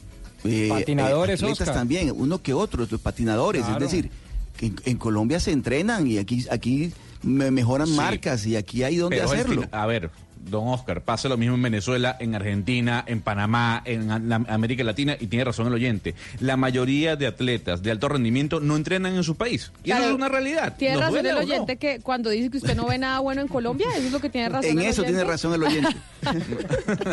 Óigame, pero mire, les había dicho que teníamos eh, noticias precisamente de lo que está pasando en, en época electoral y cuando estamos en un momento en donde hay polarización y siempre nos han dicho aquellos de la misión de observación electoral que los partidos políticos más afectados por cuenta de la violencia son los que están en los extremos. Uno el Centro Democrático y otro eh, el partido FARC. Que yo sé que usted me va a montar o mostrar un gráfico que andan circulando los del Centro Democrático No, no, a través no, de Daniel redes sociales. Pacheco, Daniel Pacheco, que no es un periodista del Centro Democrático, ni más faltaba, sino de Zona Franca. Y me parece que las, las es que las cifras son muy elocuentes, qué pena le interrumpí. 21.5 Centro Democrático, el que le sigue un partido tradicional importantísimo, el Liberal 11.4, después del U con 10.1, después Alianza Verde con 10.1 y de último Cambio Radical y Colombia Mana con 7.6. Claro, pero no meten ahí al partido FARC, que la MOE aquí nos dijo, son los extremos Sí, los, no que se ven, los que se ven más afectados, pero es que me voy con María Pía porque hay noticia precisamente de uno de los integrantes del partido FARC que capturaron. ¿Por qué razón, María Pía? Hola Camila, buenos días. Sí, pues el partido FARC comunicó hace unos minutos que Edwin Jason Murillo, alias Alirio, Alirio Arango, militante de las FARC, que, que es parte de la UTL del representante a la Cámara, Carlos Carreño, estaba en la Fiscalía General de la Nación haciendo unas denuncias por las amenazas que han sufrido los candidatos y desde el partido dicen que lo retuvieron y que lo que lo, digamos, lo están reteniendo de manera ilegal. Consultamos con la fiscalía y lo que nos explicaron es que él fue a la fiscalía y él tiene antecedentes. Entonces lo retuvieron como medida preventiva, preventiva y están en este momento esperando los antecedentes, el listado de antecedentes de parte del Palacio y de la JEP, de la Justicia Especial de Paz, para confirmar que él sí haga parte de los listados del proceso de paz, digamos que para ahorrarse María un Pía, dolor de él cabeza hace, después. él era me parte, comunican que él era parte de una UT, de una UTL, ¿no? De la unión, de la unidad de trabajo le- legislativo de uno de los congresistas del partido FARC. Y la y la fiscalía a esta hora qué responde? La fiscalía, sí, él es parte de la UTL, el representante a la Cámara, Carlos Carreño, y lo que nos dicen de la fiscalía es que como medida preventiva, como él tiene antecedentes, lo retienen, no está preso ni, ni nada de eso, sino que lo tienen digamos, retenido en la Fiscalía mientras esperan de parte de Palacio y de la Justicia Especial para la Paz que les confirmen los listados del proceso de paz y que él sea parte de estos, porque con todo el tema de las disidencias eh, están prefiriendo ahorrarse, dejar ir quizás a una persona que podría no estar siendo parte del proceso, pero me dicen que apenas los tengan y esté confirmado lo van a soltar. O sea que no han actualizado los datos, básicamente. Lo que no, y, y llaman a Palacio porque es que en la Casa de Nariño es donde tienen la lista de los eh, de los excombatientes actualizada de quienes se sometieron al proceso de paz. Pues yo creo que eso lo debe tener el alto comisionado para la paz y el comisionado para la reintegración, claro. Oiga, pero si entra con un congresista de las eh, del partido FARC, ¿no es como un poco arbitrario? O sea, es que Sí. era, era- o sea, trabajaba con uno de los congresistas. O sea, entonces empieza a generar este pues este manto de duda frente a los congresistas que ya están del partido FARC, que van todos los días al Congreso como si tuvieran gente trabajando que, que no se sometió al, al proceso de paz. Eso sí me parece un poco arbitrario, por lo menos a mí. Pues dura la ley, pero la ley, pero aquí yo le doy la razón, Camila. De pronto era altamente inconveniente hacerlo de esa manera. Eh, quizás era más seguro, jurídicamente hablando y políticamente hablando, preguntarle, indagar antes de tomar este tipo Pero de además cuando viene con un congresista de la República. Por eso mismo, por eso mismo. Ahora, intocables no hay nadie. Puede venir con un congresista de la República del glorioso Partido Conservador o del glorioso Partido Liberal, no importa, o de las FARC. La ley es para todos, pero entiendo su punto y le hallo razón en que de pronto era más fácil, más conveniente, jurídica y políticamente hablando, acudir a otras formas. Lo que pasa en estos casos es que uno se pregunta, no tiene, no tiene una, es decir, una persona que se sometió, que se entregó, que negoció todo lo demás, ya los antecedentes, pues obviamente que los va a tener porque hizo parte de una organización guerrillera. Pero en este momento, tanto la fiscalía como todos estos organismos tienen que tener claro que esta persona ya se sometió a la, a la- a la- ya se reinsertó a la sociedad, mejor dicho. Es que por hace eso- parte de una UTL. Por eso le digo que es una especie de arbitrariedad, que es que pa- para curarnos en salud, es lo que le entiendo a María Pía, que dijeron desde la fiscalía, óigame, está entrando con un congresista, pero- es un señor que se sometió al, al, proceso, de- al proceso de paz, y entonces por curarnos en salud, entonces vamos a llamar a la Casa de Nariño y vamos a, a llamar a la JEP y vamos a tener a, a todo el mundo en, eh, en pausa. Según no sé. eso, entonces todo, a todos estos, a todas estas personas tendrían que, que detenerlas. ¿En, en qué estamos? O sea, ¿qué tanto hemos avanzado si ya hubo una negociación? Ya ellos Em, hacen parte de una UTL. Yo no Camila. entiendo esa parte. Dígame, María Pía. Camila, me acaban de confirmar. Me habían dicho hace unos momentos lo que les comentaba, me acaban de confirmar que cuando él llegó sí se revisó el tema de los antecedentes, pero que en estos momentos ellos no tienen, en este instante, digamos, lo que dicen es que probablemente él está incomunicado con el partido y con las personas del partido eh, porque por uno u otro motivo, pero que él debería en este momento estar haciendo sus trámites de manera normal, sino que él estaba haciendo una denuncia por temas de derechos humanos y que quizás por eso está incomunicado, pero que no lo tienen retenido. Me acaban de decir de la fiscalía, me acaban de llamar hace 30 segundos a decirme esto. O sea, que no es cierto lo que trinaron incluso los del partido FARC diciendo que lo tenían retenido, sino que estaba incomunicado por cuenta de las denuncias referentes a derechos humanos que estaba haciendo él. Pues eso parece, Camila, pero igual acá seguimos confirmando porque sí es un poco raro, pero hasta el momento esa es la información que tenemos. Porque nos vamos a clarificar y vamos a comunicarnos con la gente del partido FARC y quienes hacen y quienes emiten esta comunicación, porque lo que tenemos es una serie de versiones encontradas. Uno que dicen algo lo de las FARC, que lo retuvieron y le dan a usted una información, eh, María Pía, sobre las razones por las cuales eh, lo retuvieron para mirar los antecedentes ante la JEP y ante la Casa de Nariño. Y ahora lo que dicen es que estaba haciendo una denuncia y por eso estaba incomunicado y no es cierto que lo retenido. Entonces, ¿de dónde salió la información que se iba a llamar a la Casa de Nariño para revisar las listas y que se iba a llamar a la JEP? No, esa información la dieron de manera preliminar de la Fiscalía que tenían que revisar el tema de las listas, pero lo que me acaban de decir también de Fiscalía es que cuando él llegó sí se hizo eso, como se hace con todas las personas que tienen antecedentes, pero que en ese momento no lo están reteniendo.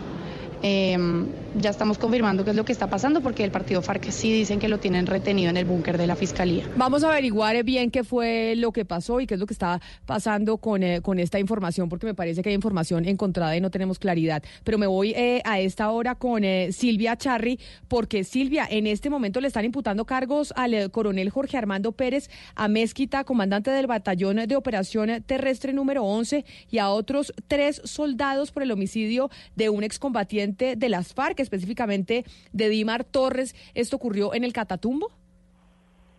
Sí, señora. Mire, Camila, le estaban imputando, como usted bien lo dice, al coronel Jorge Armando Pérez y a los otros tres soldados.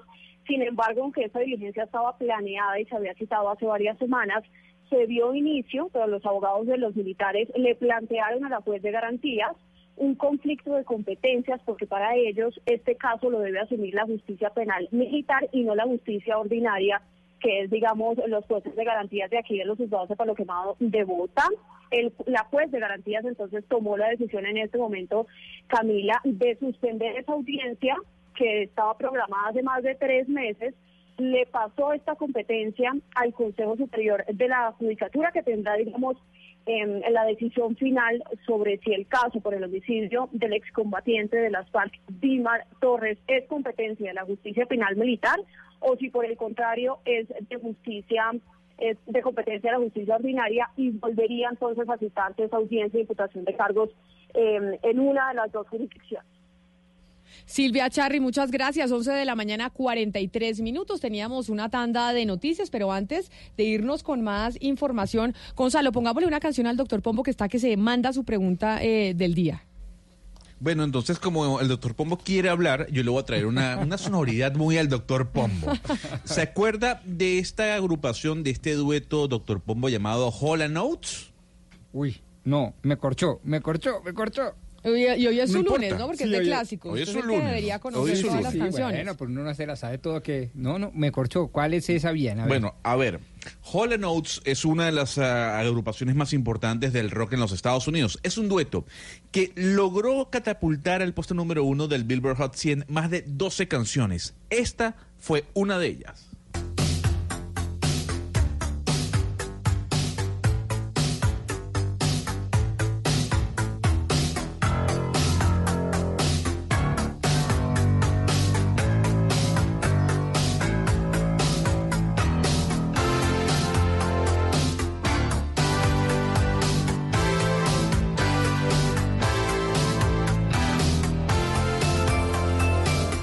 La voy a devolver, don Gonzalo Lázari, porque yo creo que no, es- no he oído esta canción jamás. Yo no puedo creerla. No, pues le digo. Out of touch, no puede ser. No, pues ahora por lo menos con A la ver. intro, que está un poco demorada la intro. Esa canción es Out of Touch. A ver, a ver, a- antes que Ana Cristina nos regañe, Camila Zuluaga, usted eh, nació en el 85, o sea, Yo- esta sí. canción surgió en el 84, un año antes que usted naciera. Bueno, pues no, doc- yo Doctor no la- ya tenía pelo largo. no, tampoco, tampoco. Tenía como seis años.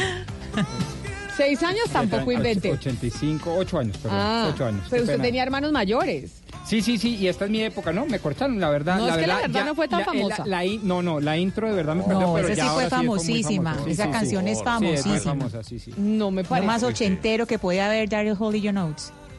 Yo sí no la... Ahí me perdona, como usted dice que no conoce a Alejandro Fernández, señor eh, Gonzalo Lázaro, y pues yo le digo esta de Out of Touch, ni idea. No la había escuchado, pero ya que le puso la banda sonora al doctor Pombo, que él tampoco conocía, ¿por qué no planteamos de una vez el tema del día? Porque ya en unos minutos vamos a empezar a hablar de él.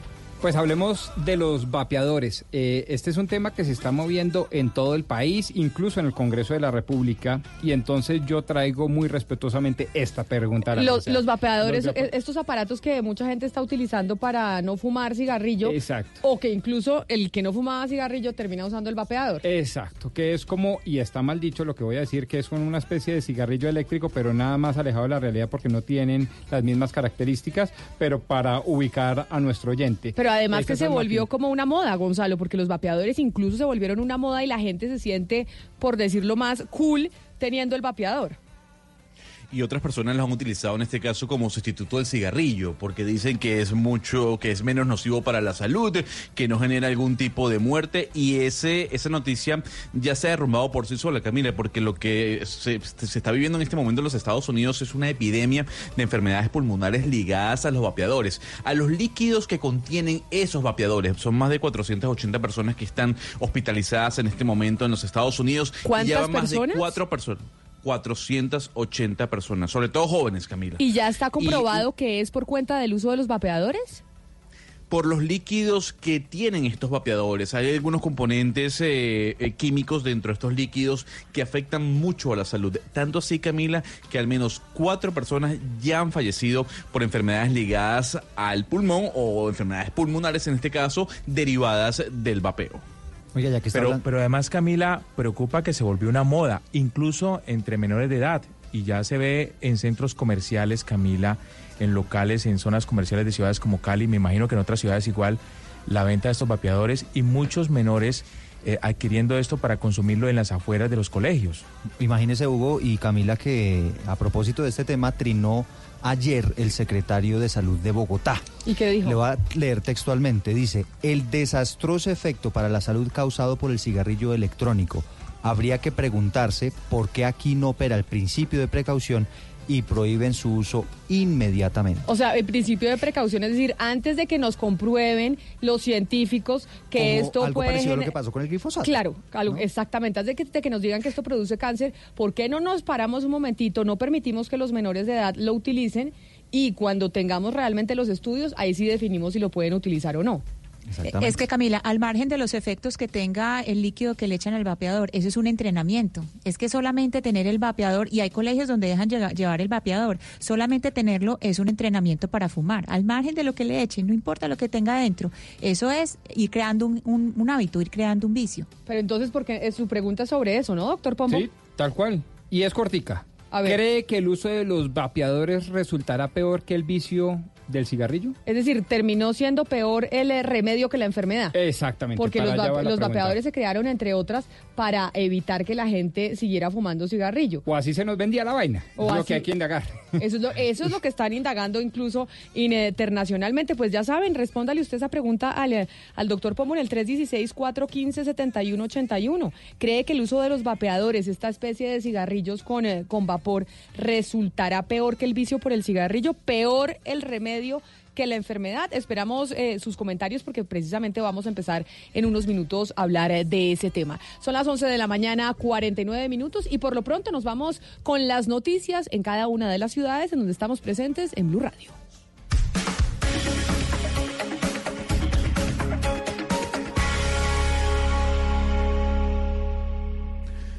Doctor Pombo, Camila Zuluaga, ya que mi canción anterior no es reconocida por ustedes, pero sí por varios oyentes, le traigo este, este sonido, doctor Pombo. Camila del año o de la década del 90, ¿se acuerda de esta agrupación llamada R.E.M.? ¿O Ah, tampoco se acuerda? Claro que me acuerdo, claro que me acuerdo de R.E.M. y me acuerdo mucho de sus videos, pero eso es 1990, ya ahí estábamos un poco más grandecitos, ¿no? Camila, 84. Camila decía REM. No, yo decía R.E.M.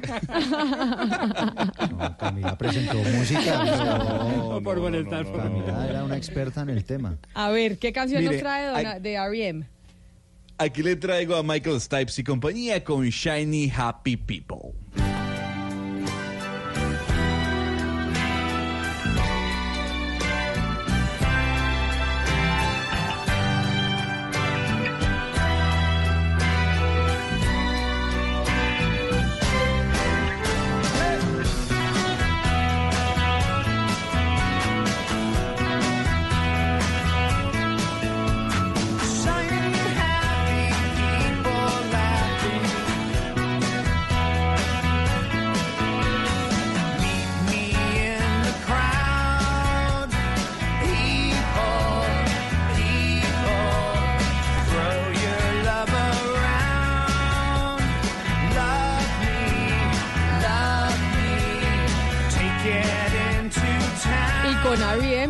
Canción, qué buena época, ¿no? Del rock.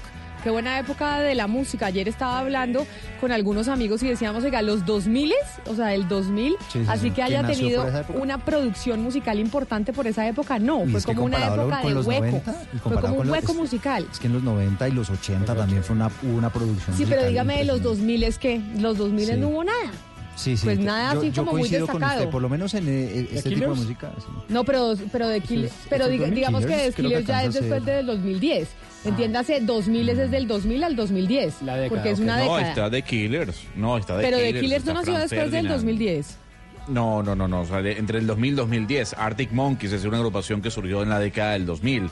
Eh, pero yo creo que lo que generó eh, era mm, esta música, era toda la moda detrás de ella. O sea, no solo estaba R.E.M., sino en paralelo estaba todo el grunge con Nirvana, con eh, Soundgarden, con Pearl Jam. Luego entró todo el tema del rock alternativo, entre comillas, de los Estados Unidos. Luego llegaron las, las boy bands versus el new metal que hacía Korn, Limp Las boy También era un bands que le, de digo, moda. que le digo una cosa, Backstreet Boys, ¿no? Marzo, agotadas las boletas. ¿Ah, sí? Yo- ¿Ya es que, sí, averigüé porque quiero ir. Y- quiero, y graves. quiero ir al Movistar Arena a ver a los Backstreet Boys y, eh, oiga, eso es una cosa va a impresionante. tocar transmitir desde allá para No que voy a mirar a ver si, si me acredito como periodista para ir a ver a los Backstreet Boys. Oiga, me enteré hace poquito que R.E.M. significa el estado más profundo del sueño. ¿Usted sabía eso? No, no tenía ni idea. Sí, claro. Estado más profundo del sueño, o sea, donde uno duerme más rico. está- sí, cuando, cuando yo me tengo que levantar a las 3. Oiga, don Eduardo, ¿qué noticias tenemos importantes en Bogotá a esta hora? Bueno, tres noticias rápidas. El alcalde Enrique Peñalosa ya explicó los alcances de esa carta a la CAR, donde eh, se interpretó en un principio que se iba a desistir de la elaboración y de la construcción de la Avenida Longitudinal de Occidente, mejor conocida como Lalo, sobre todo en el costado norte por esas eh, dificultades que hay con la reserva Thomas van der Hamen. Dice el alcalde que lo que se pretende es que se le dé prioridad a otros proyectos relacionados con esos asuntos y que el estudio de los demás, entre ellos Lalo, puede quedar un poco mm, más relegado, ¿no? En el estudio, pero no quiere decir que la alcaldía vaya a desistir de la construcción de esa obra que lo que pretende es descongestionar el tráfico en la ciudad. La segunda noticia, aproximadamente tres horas, duró un levantamiento esta mañana, Camila, de una mujer que se quiso colar en Transmilenio. Esto fue en la estación Humedal Córdoba, en la Troncal Suba. Lamentablemente la atropelló un Transmilenio y murió. Eso, una, una escena terrible allí en ese punto de la ciudad. Y a propósito de lo que ocurrió este fin de semana en el centro comercial Unicentro, tal vez usted vio las imágenes, Camila, se desplomó parte del techo.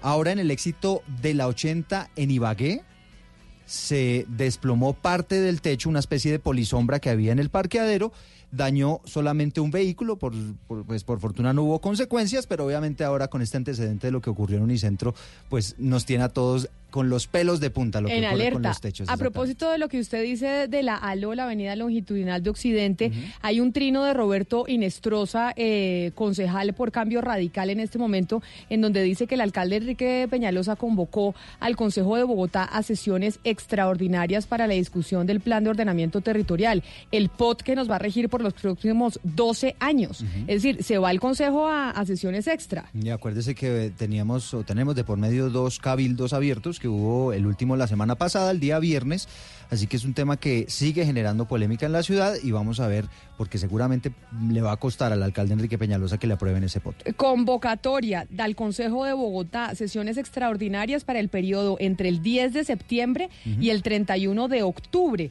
dice el eh, doctor Inestrosa, concejal, y que además pues se cita al Consejo precisamente para discutir el trámite del plan de ordenamiento Bueno, territorial. hay harto tiempo, ojalá no lo terminen discutiendo a última hora, ¿no? A 12, poquitrazo. 12 años el plan de ordenamiento territorial que va a dejar o lo que busca dejar Enrique Peñalosa precisamente para los próximos 12 años en Bogotá. Mucho vamos a tener que discutir de ese pot, ¿sabe? Porque vamos a tener Sí, un sí, mes y a mí ya me han dicho cositas que se quieren meter en ese pot que van a ser motivo de debate. Pero como es el Consejo de Bogotá al que se cita a sesiones extraordinarias, ahí es donde nos cabe esta sección que estamos haciendo todos los días, porque el Consejo de Bogotá es muy importante y el Consejo de Bogotá decide, entre otras cosas, eso, el uso del suelo de la ciudad. Por eso y el es importante a quienes elegimos.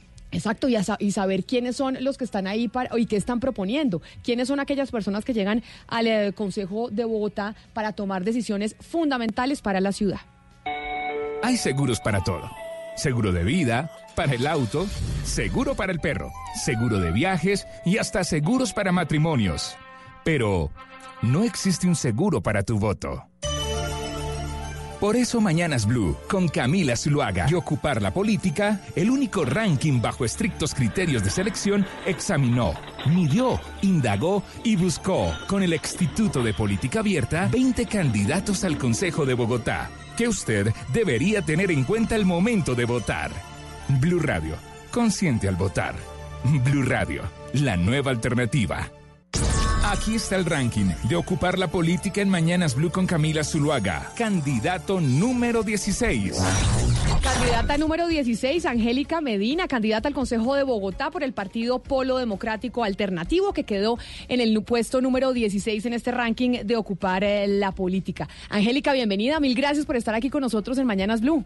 Muchas gracias. Un fraterno saludo aquí en esta mesa que compartimos y a todos los escuchas de Blue Radio. Nosotros, a cada persona que se ha venido a sentar ahí, que ha hecho parte de este ranking, que decidió mandar su hoja de vida, le hemos eh, preguntado a usted por qué tomó la decisión de decir, oiga, yo me quiero someter a que me revisen la hoja de vida y a que digan que yo sí puedo ser una buena candidata para el Consejo de Bogotá. Bueno, yo tomé la decisión de hacer parte de esta convocatoria de ocupar la política porque creo que es la forma innovadora y la forma transparente, democrática y responsable para que nosotros pongamos en disposición por lo menos de un equipo que tiene una visión específica sobre qué es hacer política y ponerla a disposición de la ciudadanía en su conjunto, cómo ha sido nuestra forma de construir por una de una manera nuestra vida personal, pero también cómo han sido nuestras maneras de participar y construir la política. Candidata, usted antes de, mejor dicho, ¿qué hacía antes de tomar la decisión de lanzarse al Consejo?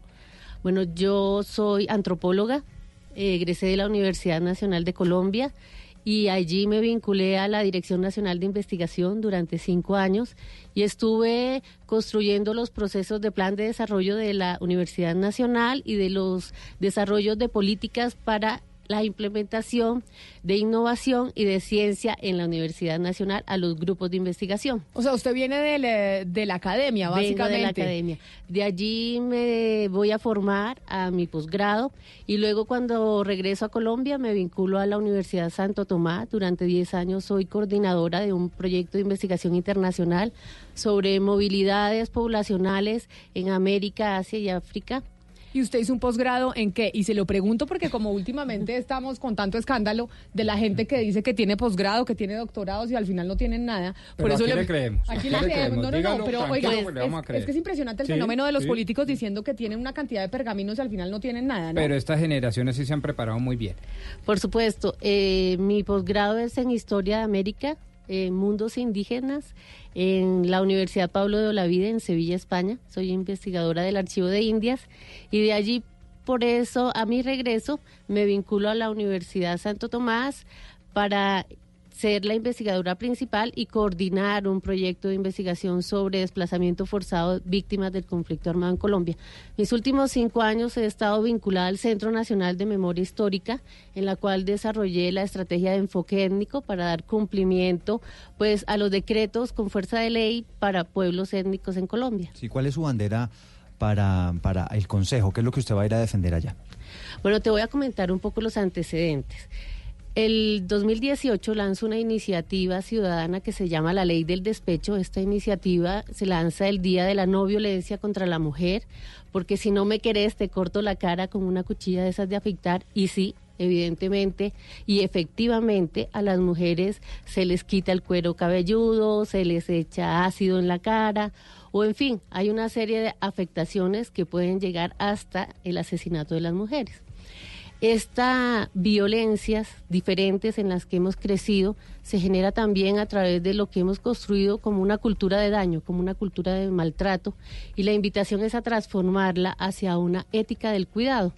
Entonces nosotros proponemos que nuestras formas relacionales vayan siendo intervenidas y transformadas a nivel de la política pública. Nuestras emociones, ahora que hablaban un poco en el otro en el otro programa de usar los vapeadores, pues es que se construye una emoción relacional con, por ejemplo, hábitos o tendencias que se ponen de moda. Nuestras emociones se constituyen en lo público, entonces hay una responsabilidad por parte de las políticas públicas y de gobierno sobre la construcción Pero, emocional. pero entonces denos un ejemplo tangible, porque a veces, digamos, esas explicaciones, yo sé que usted viene de la academia, pero a veces para el ciudadano de a pie suenan un poco eh, elevadas y etéreas y no saben concretamente eso cómo se materializa. Un proyecto de ley que tenga que ver con eso, una política pública que quiera llegar a usted a proponer en el Consejo de Bogotá en ese sentido, ¿sería cuál?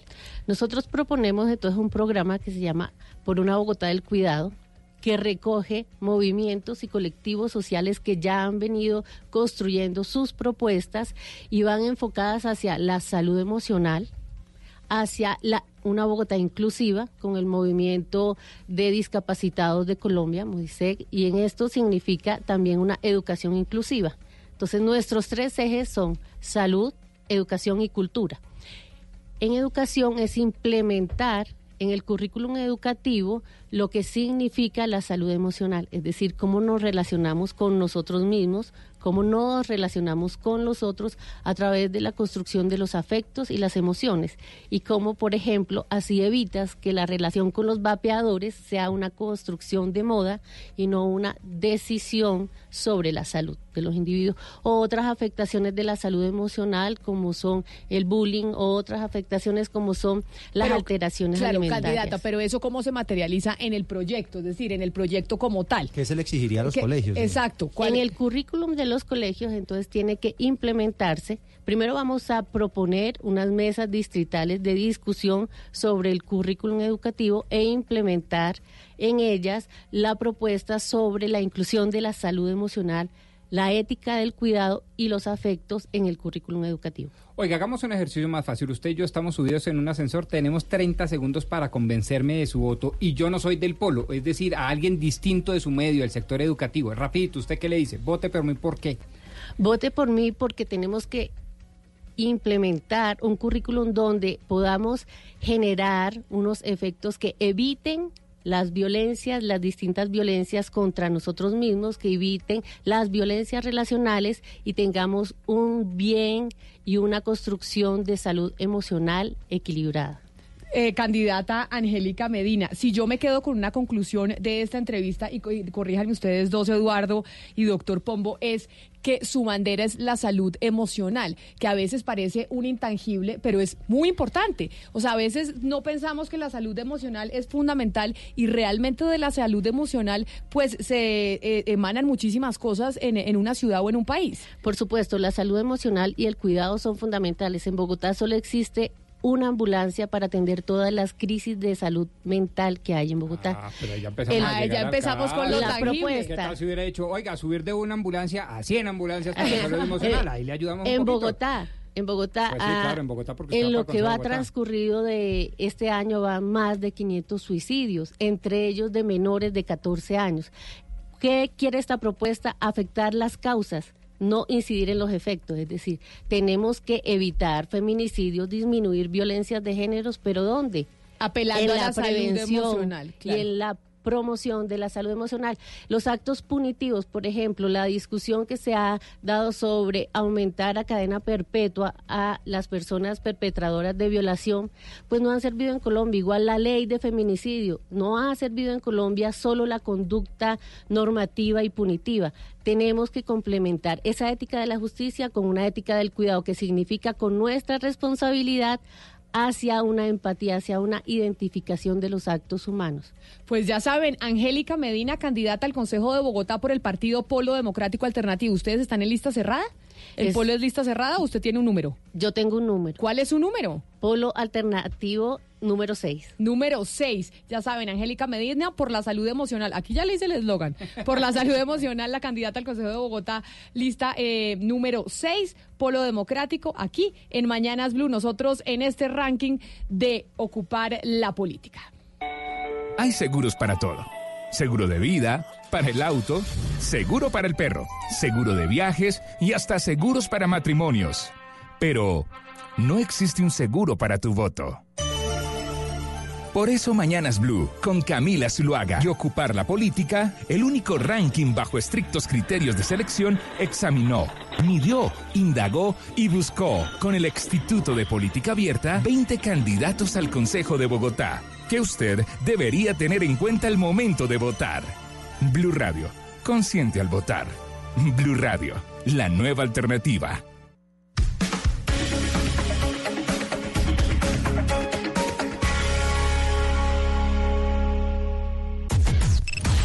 Unimos coordenadas. Unimos coordenadas. A partir de este momento, nuestra señal se extiende por todo el país. Colombia está al aire. Soy Isabel Ñáñez y busco oportunidades artísticas y culturales para personas con capacidades diferentes. En Sin Límites gestionamos con entidades públicas y privadas talleres, cursos, conferencias, becas.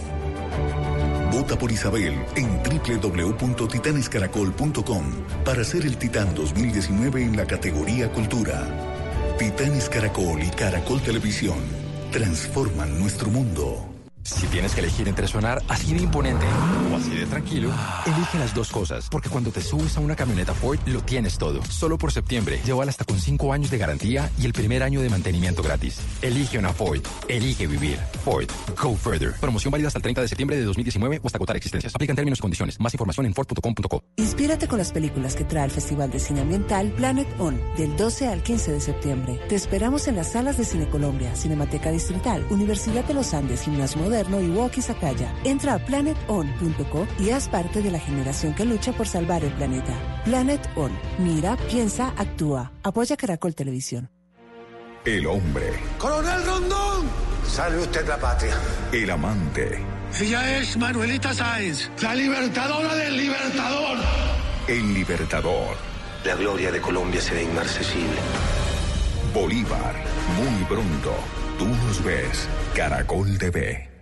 Elegir Mazda CX5 Signature con turbo de presión dinámica es tener lo mejor de la maestría japonesa en cada detalle. Mazda CX5 Signature presenta en Blue Radio una noticia.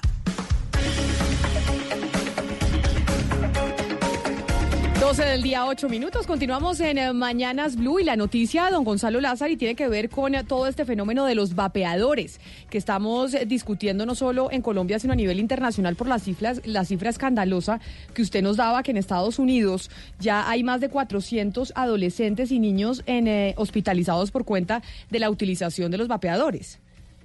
Efectivamente, Camila, enfermedades ligadas a, la pulmonía en este caso y lo que están diciendo las autoridades en los Estados Unidos eh, es que puede haber algún componente dentro de los líquidos que utilizan este tipo de vapeadores que esté afectando la salud de, de la mayoría de ellos jóvenes. Hay que recordar que, por ejemplo, ya la ciudad de San Francisco prohibió la utilización en lugares públicos de los vapeadores y por otro lado, Camila, también ya se contabilizan cinco muertes por el uso de estos vapeadores y por ese componente que hasta el momento no se sabe que tienen los líquidos para poder uno vapear. Y precisamente esa era la pregunta que hacía el, eh, el doctor Pombo hoy a los oyentes. Ya le tengo una respuesta de una oyente, pero ¿cuál es su pregunta, doctor Pombo? En el 316-415-7181, que ahí se comunican eh, con nosotros enviándonos sus opiniones y respuestas a su pregunta. Hemos preguntado, ¿cree usted que el uso de estos vapeadores resultará incluso peor que el vicio del cigarrillo? Y me dicen, mire, hola Camila, algunos eh, colegios de Bogotá, que un poco esto lo, lo hablaba Ana Cristina, que también pasa en Medellín, pero Ana Cristina, en algunos colegios de Bogotá está permitido el vapeador. Y me dice acá la oyente, conozco el caso de un niño que por medio del vapeador incluso estaba introduciendo marihuana porque ahí también estos, estos aparatos podrían, según lo que nos dice la oyente, podrían ser utilizados para, para otro tipo de sustancias. Ah, no, pues terrible. Es que sabe que Camila, hay vapeadores que son en forma de lapicero. Entonces, por ejemplo, y, lo digo porque yo, o sea, lo sé porque los he visto. Hay vapeadores que son, se puede llevar en, en la cartuchera con todos los colores porque la forma es de un lapicero. Entonces, un profesor puede pasar, eh, al margen de que el colegio esté o no esté de acuerdo, el profesor puede pasar encima y ve un lapicero y no un vapeador. Pues, ¿cómo le parece? Vamos a ver, tenemos un oyente en el 316-415-7181. Antes de irnos con los invitados para hablar específicamente de este fenómeno que se está dando no solo en Colombia, sino en el mundo, que se volvió una moda y que además, como nos dice Gonzalo, ya en los Estados Unidos incluso está generando alertas porque hay gente que está en, eh, en, las- en la clínica por cuenta del uso de estos eh, aparatos. Aquí vamos a escuchar a los oyentes. En Mañanas Blue los escuchamos. los compañeros de la mesa de trabajo. eh, aquí desde el municipio de Zipacón. Eh, yo he fumado de las dos clases, por decirlo así, vapeadores y cigarrillo, y sí pensaría que, aunque sé que los dos son dañinos, pensaría que los vapeadores son un poco más dañinos por porque eso trae diferentes esencias, diferentes sabores. Entonces creo que para, para crear esos sabores tiene que utilizar químicos y muchas cosas. Y creo que eso le hace mucho más daño al organismo. Les habló Alexander Camacho aquí desde Zipacón. Un saludo para todos. Gracias. Alexander, muchas gracias por, eh, por comunicarse con nosotros. Ana Cristina, de hecho, usted estuvo en una tienda de, de vapeadores, ¿no? Estuvo este fin de este fin de semana en una tienda de vapeadores para contarle a los oyentes cómo fue la experiencia a la hora de ir a comprarlo. Sí, precisamente esta mañana, no el fin de semana. Esta, esta mañana estuve en una tienda de vapeadores que es, digamos, muy popular porque es en un lugar, es en la Milla de Oro y es eh, muy concurrida. Y allá estuve preguntando sobre esta, este mercado que tienen los vapeadores.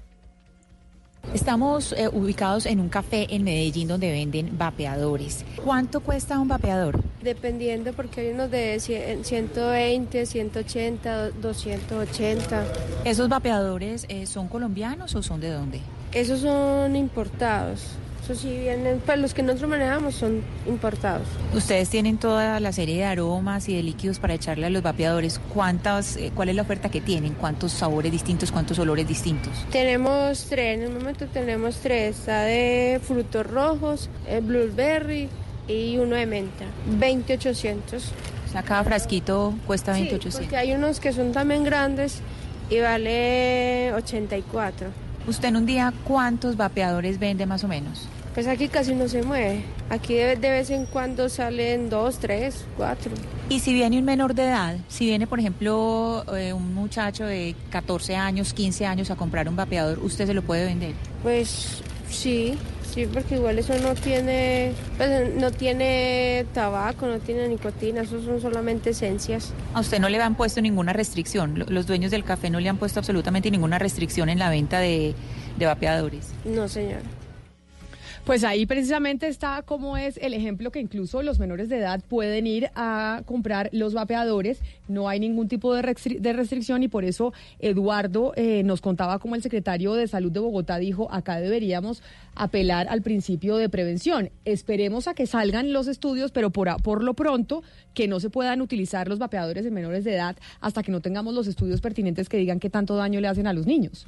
O que como lo está analizando fuertemente el Congreso de la República, se prohíba para menores de 18 años y se regule para mayores de 18. Y es que precisamente de eso vamos a hablar hoy, de la regulación que se quiere promover en el Congreso de la República sobre los vapeadores. Y quien está promoviendo esa regulación es el eh, congresista José David Name del partido de la U. Senador Name, bienvenido a Mañanas Blue. Mil gracias por estar eh, con nosotros.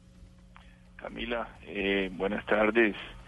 Y bueno, presto aquí a, a contestar. Este es un tema importante para la salud de los colombianos y especialmente para la salud de nuestros jóvenes. Y por, por, por su parte nos acompaña, digamos que la contraparte en este proyecto de ley o a quienes quieren empezar a regular, el doctor Francisco Ordóñez, que es el presidente de ASOVAPE o ASOVAPE. ASOVAPE. O sea, lo decimos en inglés. ASOVAPE. Asociación Colombiana de Vapeadores, que está con nosotros aquí en, eh, en la cabina en Mañanas Blue. Señor Ordóñez, gracias por acompañarnos. Con mucho gusto y gracias por la invitación. Oiga, esto es un fenómeno que ya tiene asociaciones, que eso parece increíble. Los vapeadores empezaron eh, a surgir hace muy poco, o por lo menos en Colombia esta moda se empezó, eh, digamos, a finales del año pasado, y ya ustedes tienen una asociación. No, realmente en el país yo creo que lleva un poco más de nueve años eh, la empresa del vapeo eh, como tal.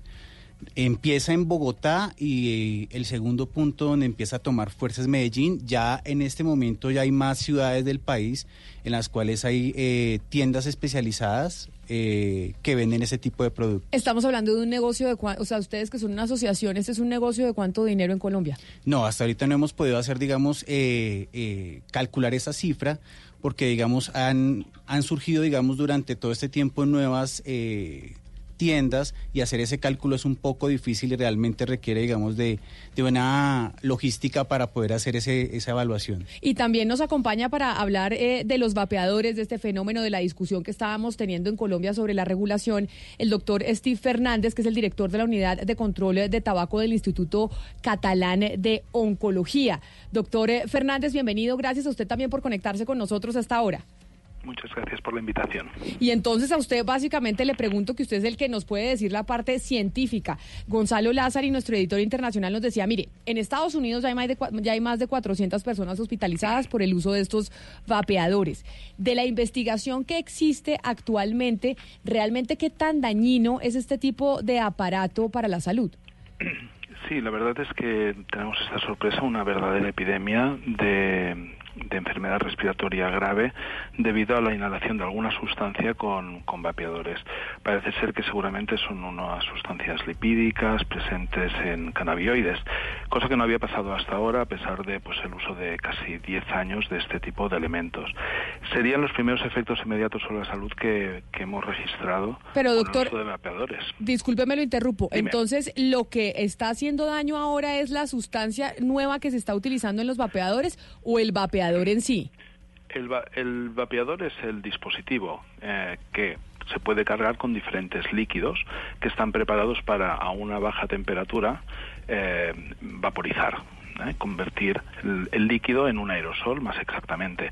Entonces, hasta ahora no había habido problemas, aunque había algunos estudios que indicaban, por ejemplo, una disminución de la respuesta inmune, tanto en animales como en hombres, eh, síntomas respiratorios leves en hombres que utilizaban de forma crónicamente estos vapeadores.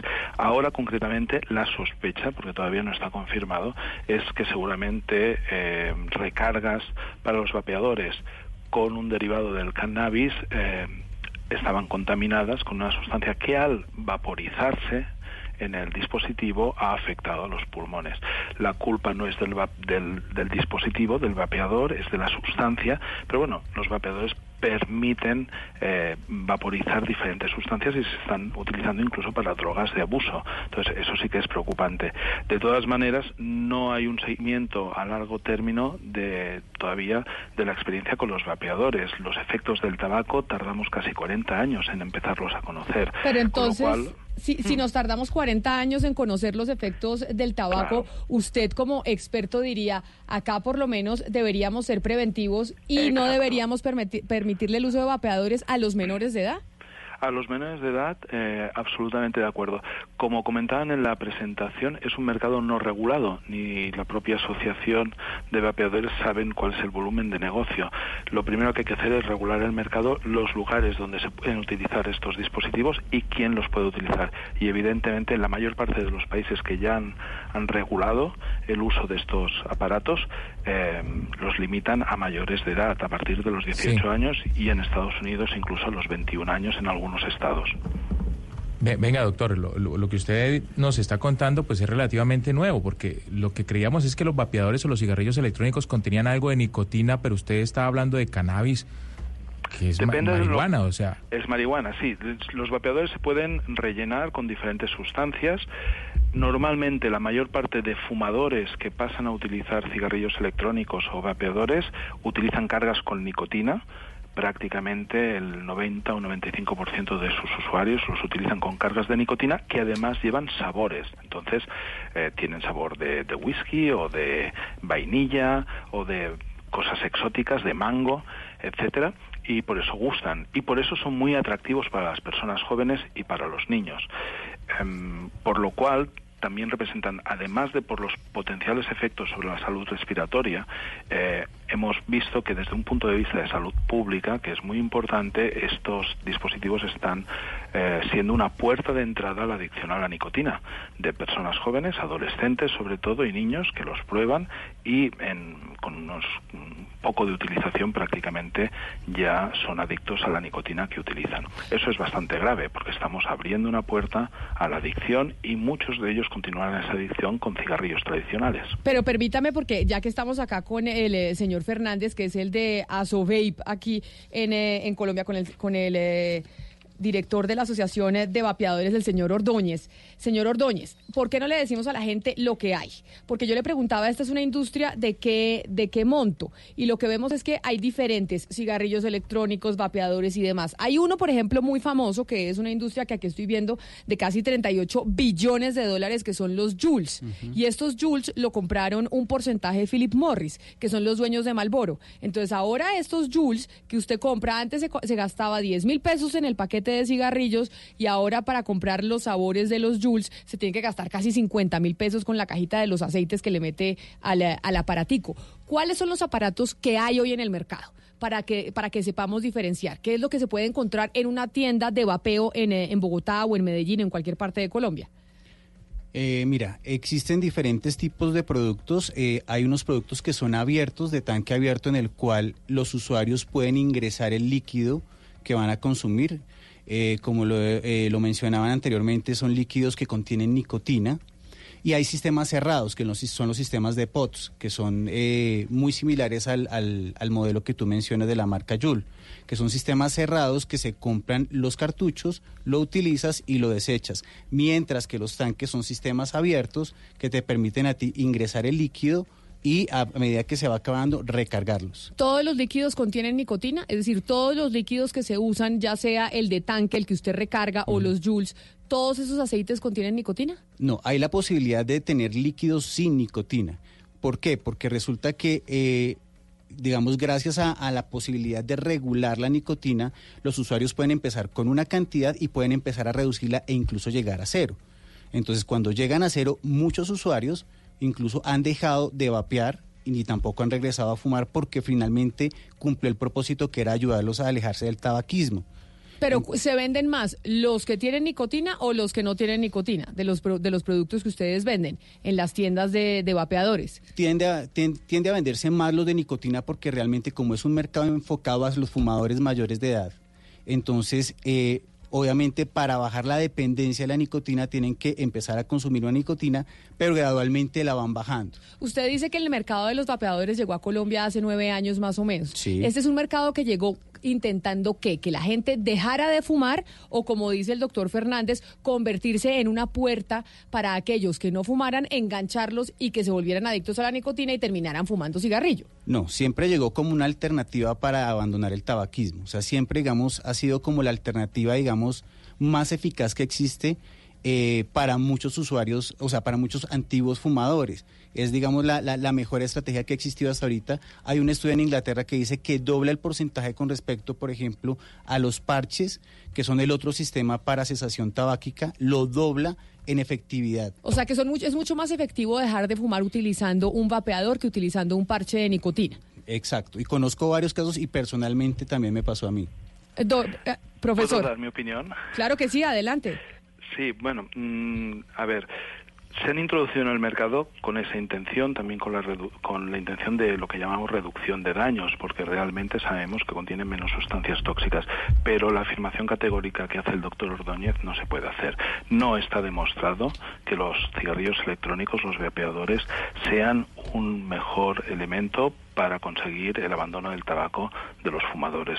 Hay tan solo dos estudios publicados que dan unos datos, unos de igualdad de eficacia y este último que comentaba el doctor Ordóñez, que sí que supera eh, la eficacia de los parches de nicotina o de las pastillas de nicotina. Pero es solo un estudio, ningún nuevo elemento médico, tratamiento o proceso diagnóstico se introduce en el sistema sin más estudios. Es- realmente esto es lo complicado. También tenemos datos de las encuestas. Sabemos que, al menos en los países europeos y también en, en Norteamérica y Canadá, en los Estados Unidos de América y en Canadá, prácticamente entre el 50% y el 65% de las personas que vapean continúan fumando. De manera que ese objetivo de dejar de fumar no es tal. Muchos vapeadores los utilizan para poder vapear en las zonas, en los lugares donde está prohibido, porque en muchos países ya se ha legislado. Por tanto, podrían ser útiles para dejar de fumar, lo digo en condicional, mm, ojalá, ¿Lo sabemos en la actualidad? No, todavía no tenemos suficiente evidencia acumulada. Y eso es muy necesario, porque tenemos una proporción de fumadores muy grande en la población. Según los países, entre un 10% y casi que un 45-50% de la población adulta es fumadora. Por tanto, antes de introducir un tratamiento, entre comillas, para dejar de fumar, debemos de conocer si es eficaz y sobre todo debemos saber si es seguro. Los ensayos clínicos, igual que se hacen para medicamentos, se pueden aplicar a estos dispositivos. Tenemos algunos ya publicados, pero necesitamos más evidencia y mantener un principio de precaución. Doctor, pero entonces si vamos a, esto que usted nos ha dicho que es un entrenamiento, no solamente para el que quiere dejar de fumar, sino el que se está entrenando, que puede funcionar también en ese sentido. Hemos hablado de distintos tipos de dispositivos, el cigarrillo electrónico, el vapeador, los distintos que hemos mencionado. ¿Hay alguno que sea más riesgoso, que la dosificación sea distinta y que por tanto lo pueda hacer más riesgoso? ¿Cuál es la diferencia?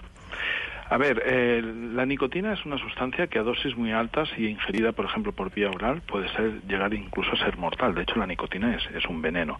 La nicotina no es cancerígeno, tiene muchas, eh, tiene efectos a nivel del sistema nervioso central y la legislación que debería existir sobre los líquidos y los vapeadores tiene que fijar cuál es ese cuál es ese límite. Yo ahora no recuerdo cuál es la concentración, pero por ejemplo en la Unión Europea está está legislado y curiosamente eh, la marca de cigarrillos electrónicos que comentábamos antes, Juul, en Estados Unidos causó un impacto muy grande porque tiene una dosis tres veces más alta que la permitida en, en la mayor parte de países europeos. De manera que para adecuarse al mercado europeo, esta marca comercial ha tenido que disminuir las dosis.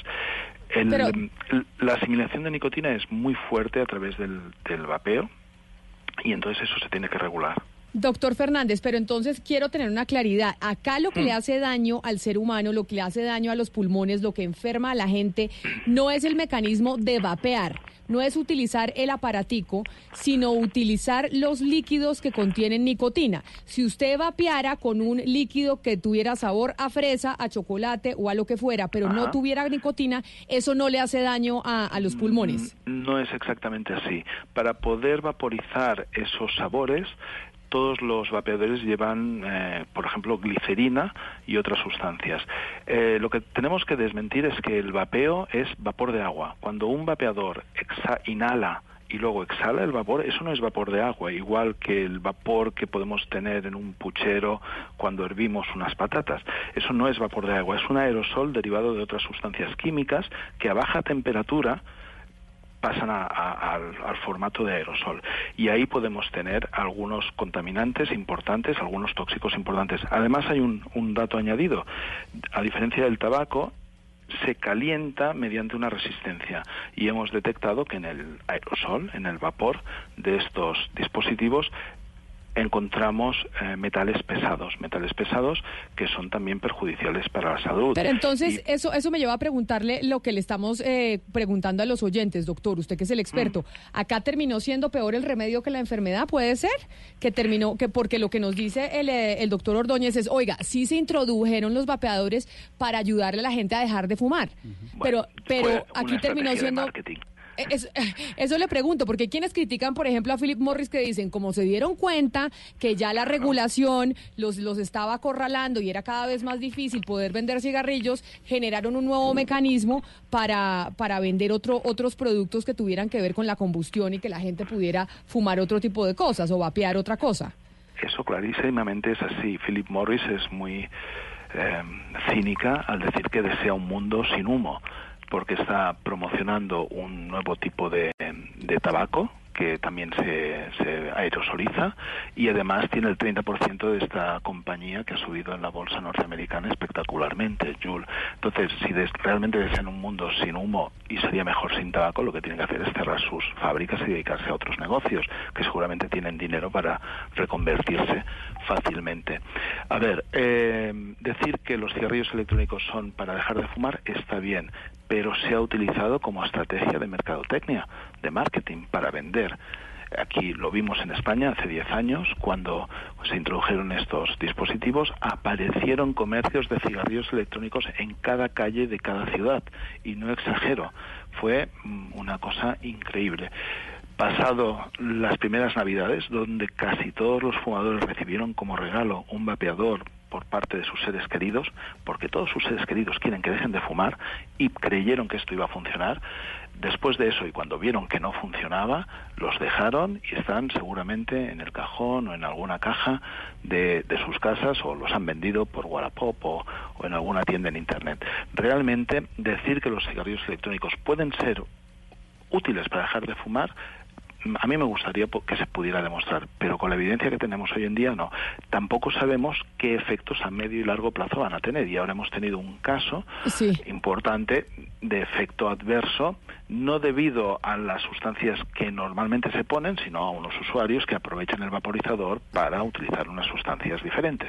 Pero entonces permítame para preguntarle aquí al doctor Ordóñez, que es el de la asociación, o sea, usted le estamos dando palo aquí porque evidentemente lo van a regular y acá hay una serie de afectaciones a la salud. Pero mire, señor Ordóñez, ¿cuántas tiendas de vapeadores hay en Colombia o que pertenezcan a su asociación? De las que nosotros tenemos registradas hasta ahorita hay 80 tiendas registradas. Como te decía, frecuente, o sea, están saliendo con más eh, frecuencia otras tiendas. Yo 80 entre Bogotá y Medellín. No, en todo el país. Eh, yo sí quiero hacer una aclaración frente a, frente a la regulación. Nosotros sí estamos de acuerdo con una regulación, pero una regulación diferenciada.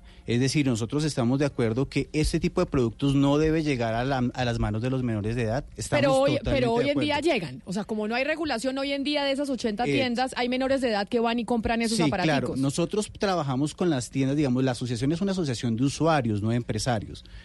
Eh, desde la asociación de usuarios, como la tienda es quien le vende finalmente al usuario, lo que nosotros le decimos a las tiendas es tenga cuidado por favor al momento de vender el producto que está vendiendo porque esto no debe caer en manos de menores de edad y por eso estamos de acuerdo en la regula en una regulación diferenciada que no sea incluida dentro de la ley antitabaco que es eh, pero cuando usted dice diferenciada es que les permitan, por ejemplo, usar los vapeadores en sitios cerrados, que hoy en día el cigarrillo no se puede utilizar en sitios cerrados. ¿Ustedes no quieren que los incluyan ahí?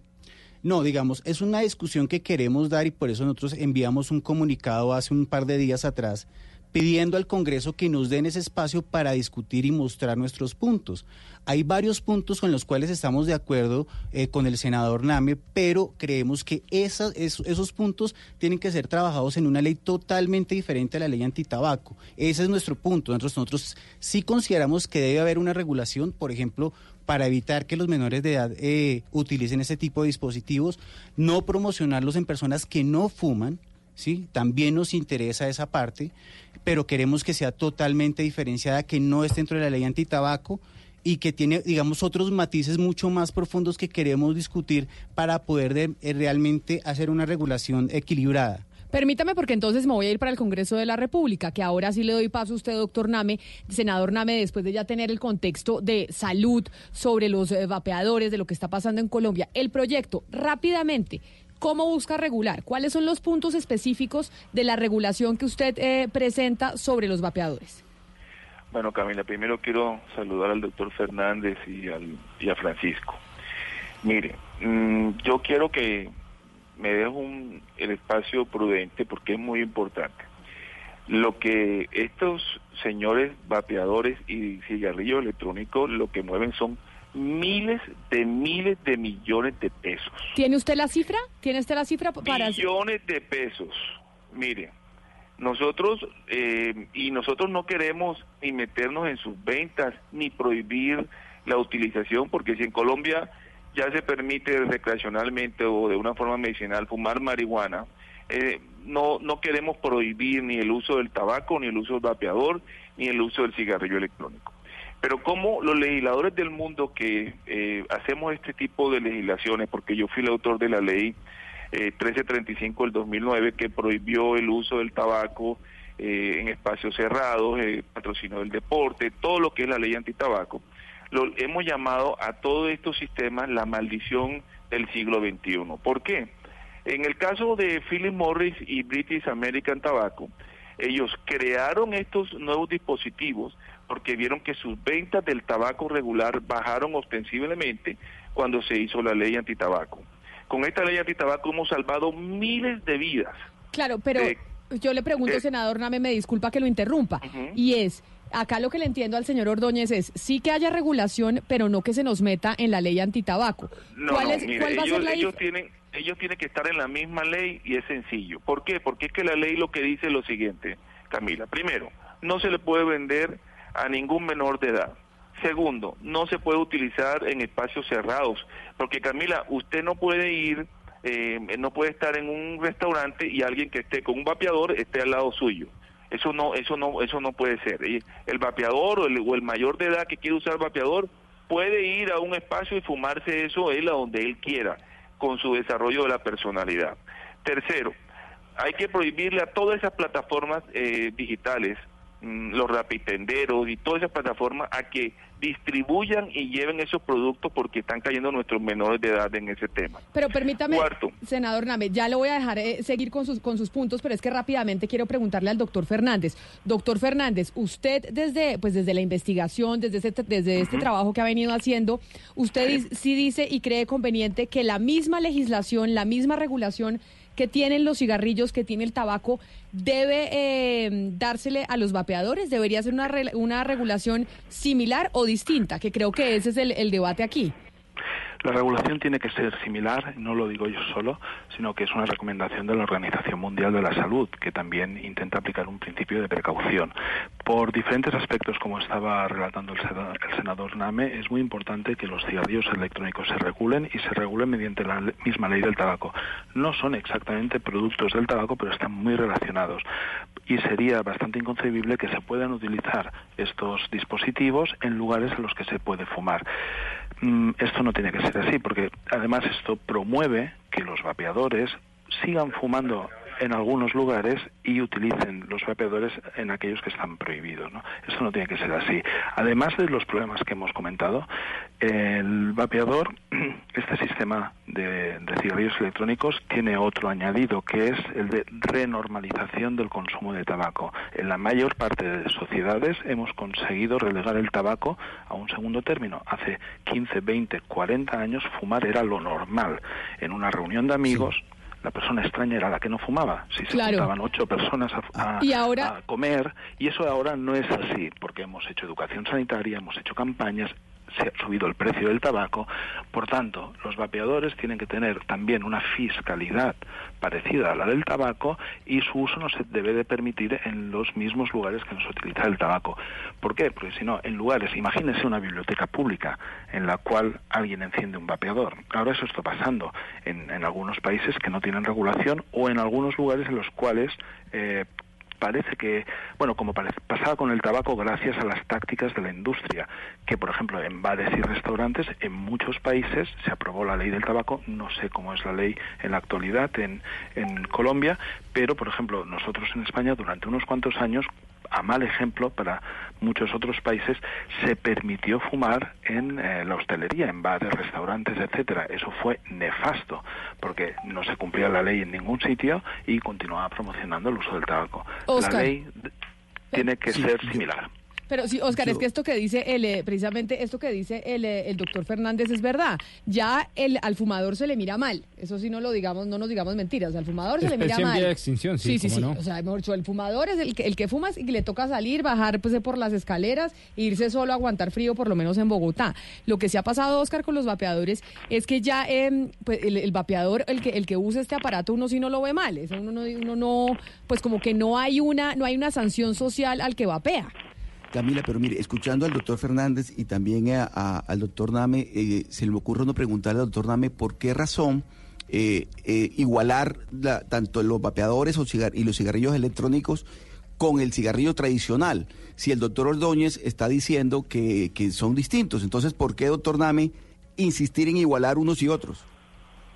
No, eh, a ver, yo, yo creo, Oscar, que eh, al final el fin o, o por lo que crearon estas grandes multinacionales, estos nuevos productos, es lo mismo, es crear una adicción, eh, inclusive. Yo creo que esto es más peligroso todavía que el cigarrillo, del cigarrillo regular. Y voy a decir por qué, porque Camila aquí le ha faltado decir una cosa muy importante. Nosotros en Colombia, como tenemos un gran vacío para los vapeadores y el cigarrillo electrónico, nosotros no sabemos ni de dónde están llegando esos miles y miles de productos.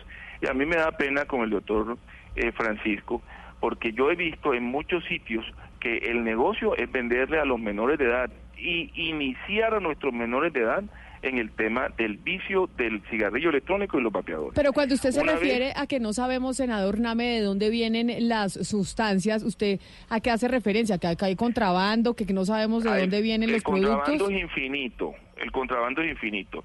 Muchos productos de China, muchos productos de muchos países que no están regulados, porque como este es un mercado nuevo, no hay regulación en Colombia, hay muchos vacíos, están trayendo productos de muchas partes y por eso es que necesitamos una regulación, necesitamos una ley. Quiero aclarar, no lo estamos prohibiendo, no lo estamos prohibiendo, pero sí lo estamos regulando. No pueden no pueden vender a nuestros menores de edad esos productos, no se puede vender discriminadamente, tiene que haber un control por parte Senador, de las eh, de las de las de la salud, debe haber el INVIMA, o sea, Sena- en Colombia tenemos un serio problema y no vaya a ser que en unos años por no hacer una regulación clara, vayamos a tener un, un problema muy grave de salud, como pasó con el cigarrillo. Senador, Mire, yo- yo- el cigarrillo yo- regular produjo miles y miles de cánceres en garganta, en exófago, en pulmones. Y entonces, eh, a mí lo que me preocupa inicialmente, porque cuando hicimos esta ley de ley antitabaco, lo que queríamos era, primero, salvar al fumador de segunda mano y segundo, salvar a nuestros jóvenes. Senador, mire, Entonces, eh, qué pena interrumpirlo, senador, pero eh, yo quiero que eh, usted, me imagino que sabe muy bien que uno de los países que son pioneros precisamente en la reducción de daños es Inglaterra, e Inglaterra tiene como política pública recomendar a las personas que fuman el uso de los vaporizadores. E incluso el Colegio Real de Médicos aseguró a través de un análisis de muchos estudios que es 95% menos nocivo que el tabaco.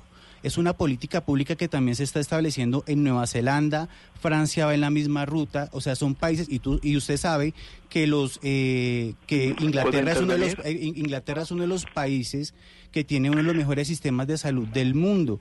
Es uno de los es uno de los principales eh, patrocinadores de programas de salud en el mundo y también es uno de los mayores patrocinadores de la Organización Mundial de la Salud.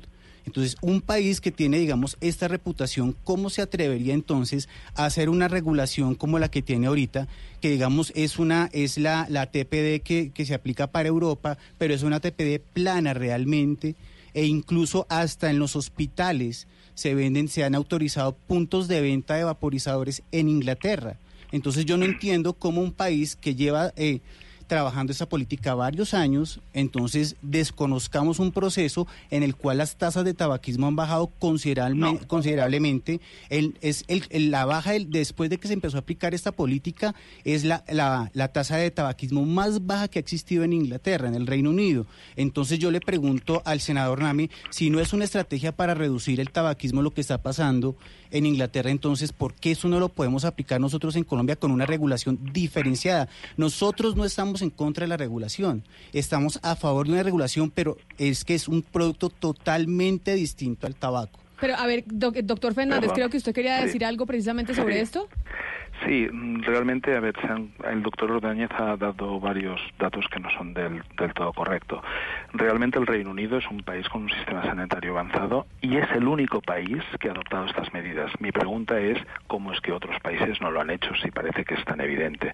Pues sencillamente porque la aproximación ha sido diferente y porque hay una serie de eh, colegas científicos que han apostado por la reducción de daños. No están ofreciendo el cigarrillo electrónico a toda la población de fumadores, que prácticamente es un 15% de la población adulta, sino que la están utilizando para dejar de fumar, además de otras medidas de eficacia probada en personas difíciles, fumadores de muchos años, de muchos cigarrillos al día, con enfermedades graves acompañantes, muchos con trastornos mentales, con una estrategia de reducción de daños dirigida a las personas, no como una campaña masiva para toda la población. Eso en primer lugar. Dos, es mentira que la tasa, que la prevalencia de tabaquismo, más exactamente hablando, se haya reducido en el Reino Unido en los últimos años a expensas de la introducción de los cigarrillos electrónicos.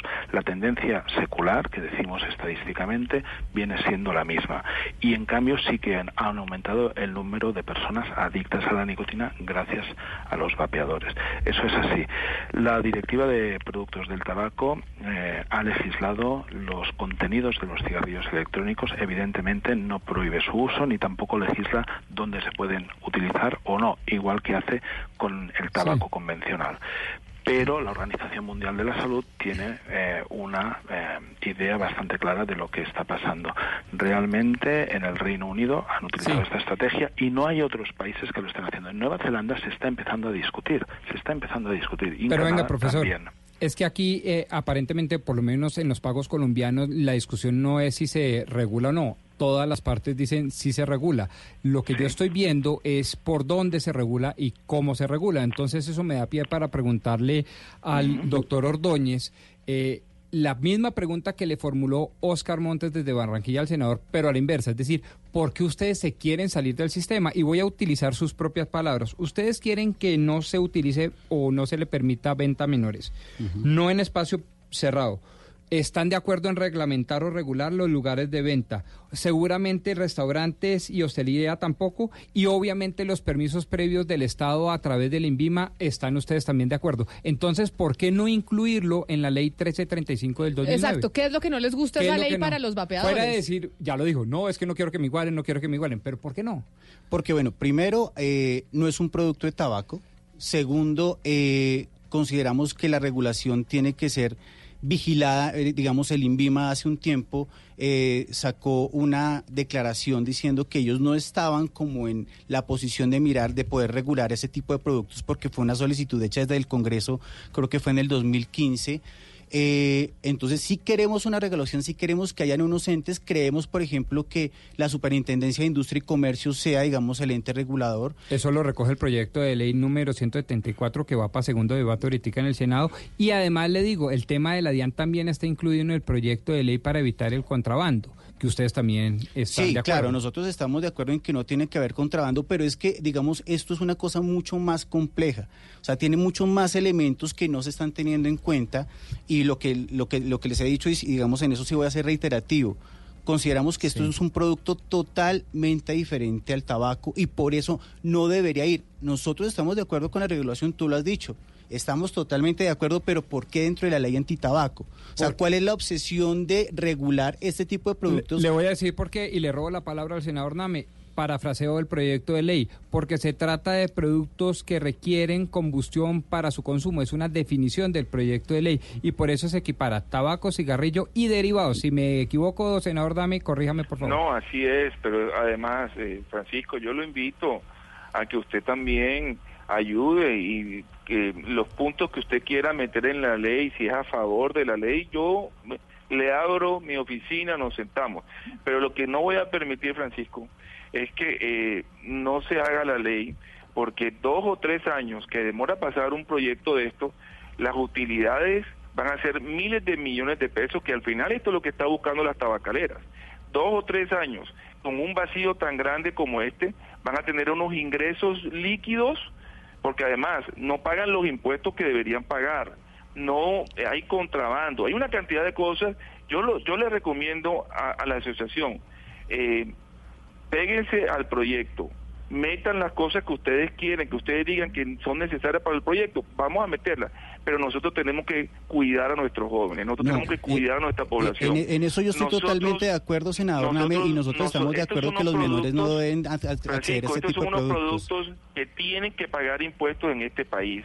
Y además, estos productos porque... eh, Pero, pero estos productos diferentes, no pagan impuestos, es decir, hoy en día hay Sí. importación de estos productos y cualquier producto que ingrese al país paga un impuesto. Sí. Acá lo que pasa es que quieren Pero no ponerle impuesto del impuesto consumo al, al tabaco, del, regular. del- exacto, el, el- el Sí, claro, adicional. porque, es que un- porque es un producto que le hace daño a la salud. Además, a ver Camila, nosotros logramos ponerle en una cajetilla, una, en cada cajetilla de cigarrillo una foto a todas las personas para que sepan eh, a qué atenerse y las posibilidades que tienen de enfermarse.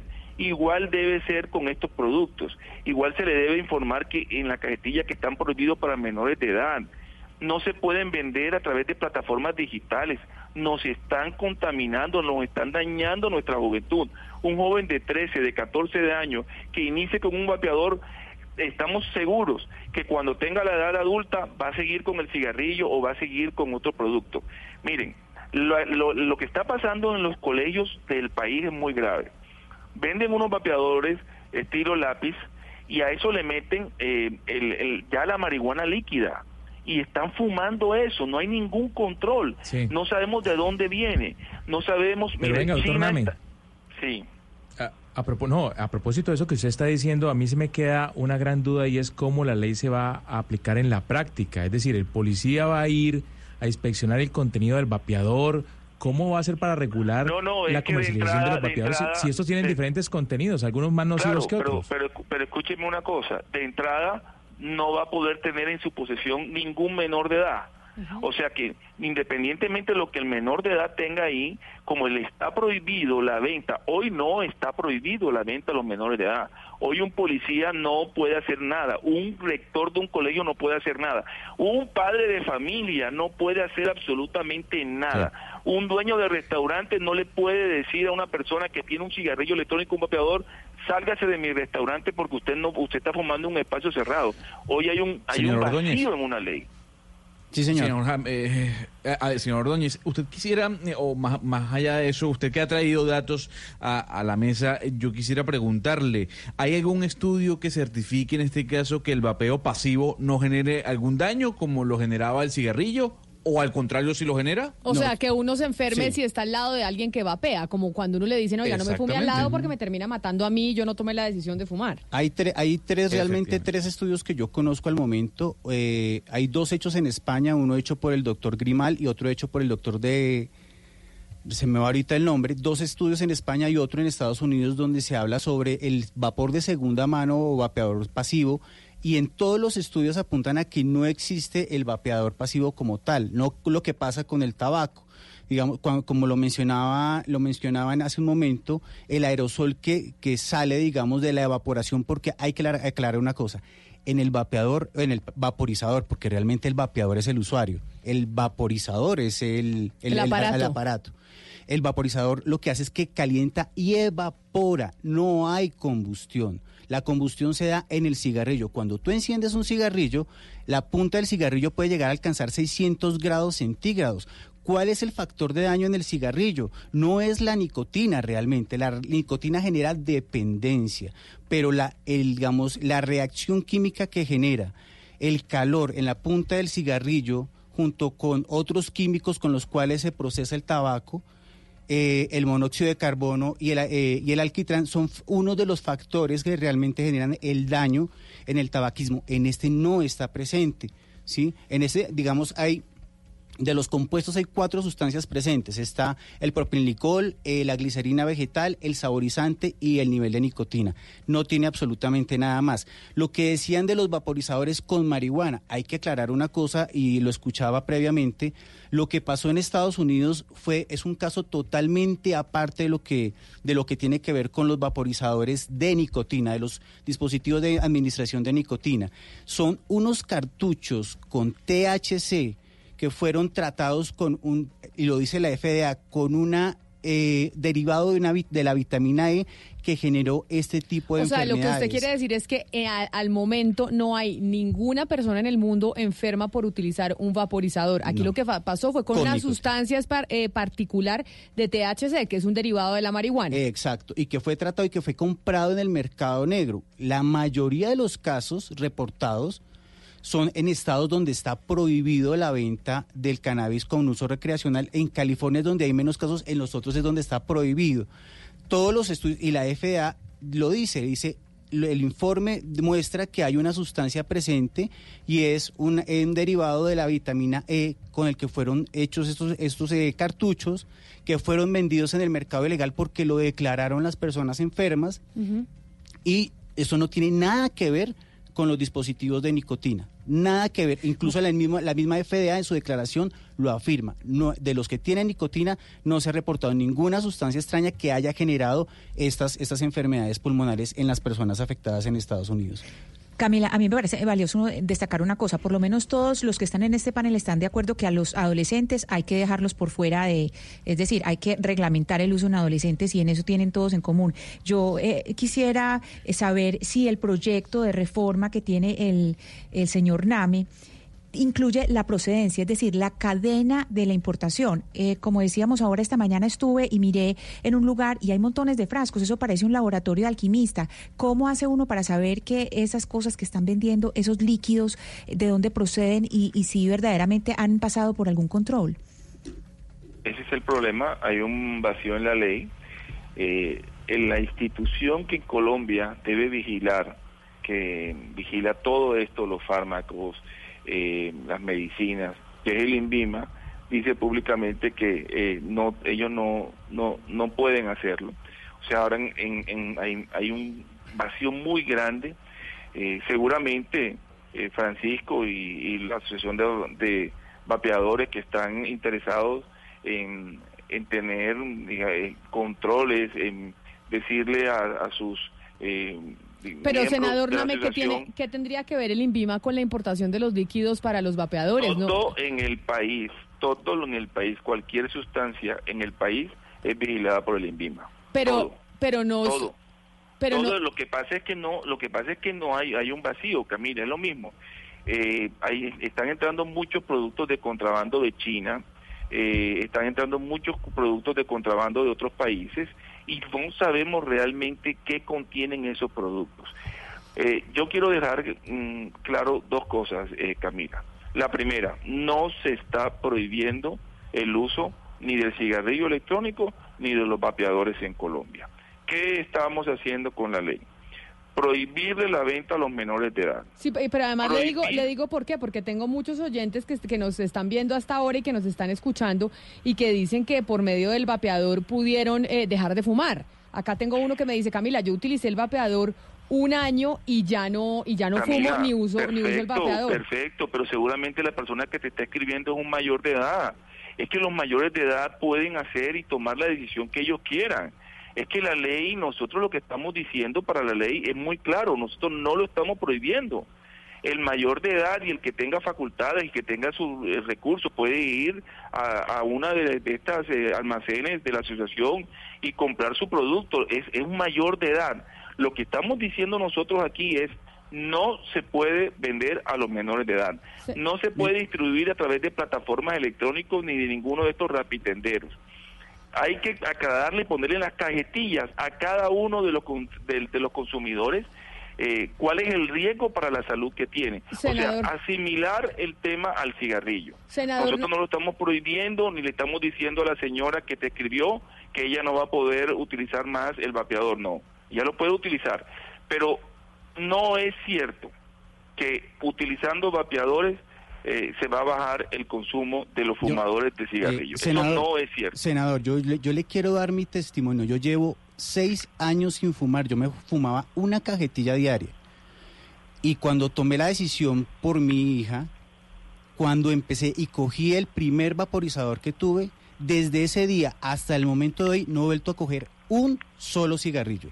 Y mi condición de salud ha mejorado lo que usted no se imagina, senador. Yo tenía los labios morados de fumar me agitaba, me cansaba y mi condición de salud. Bien, y no, usted, y, un, usted, es un mayor de edad, pero es que nosotros no podemos iniciar no, nuestros jóvenes. No, no, yo estoy totalmente, yo estoy totalmente de acuerdo con usted y usted se ha dado cuenta en las declaraciones que nosotros estamos de acuerdo en que este tipo de productos no deben llegar a los menores de edad. En eso estamos totalmente de acuerdo e incluso en no promocionarlo en personas que no fuman. Esa también nosotros es nuestra propuesta para que las personas no se inicien en esto si no tienen la necesidad. Eso es una herramienta para la persona que quiere dejar claro. de fumar. Mire, senador, porque ya se nos va acabando el tiempo, ¿cuánto le falta a este proyecto? Usted dice, esto va a ser un proyecto de tres años y acá se van las, las tabacaleras o las empresas. No, no, no, no, no, no, el proyecto va a estar aprobado antes del 16 de diciembre. Antes del 16 eh, de diciembre. Lo que hablé de los tres años es que este proyecto se lleva trabajando más de tres años.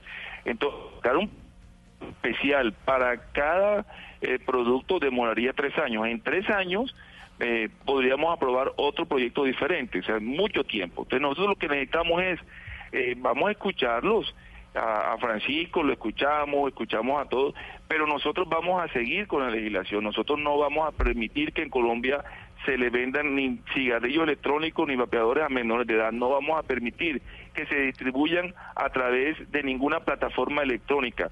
Vamos a ponerle controles de la importación a través de la DIAN. Vamos a ponerle, vamos a darle herramientas al INVIMA para que vigile todas estas sustancias y las analice si son aptas para la salud. Eso es lo que nosotros queremos. Nosotros no queremos, Camila, prohibir el uso del cigarrillo electrónico ni los vapeadores en el país. Perfecto, senador eh, José David Name, mil gracias por, eh, por haber estado con nosotros, hablarnos de este proyecto de ley y tener la discusión aquí en Mañanas Blue. Feliz resto de día para usted. Gracias. Y la última pregunta que le hago a usted, señor Orozco. Acá estamos hablando de una industria millonaria. ¿Esta asociación eh, que usted dice que es de usuarios, usted la hace ad honorem? Sí. Totalmente, realmente yo no vivo de esto. Y realmente es una asociación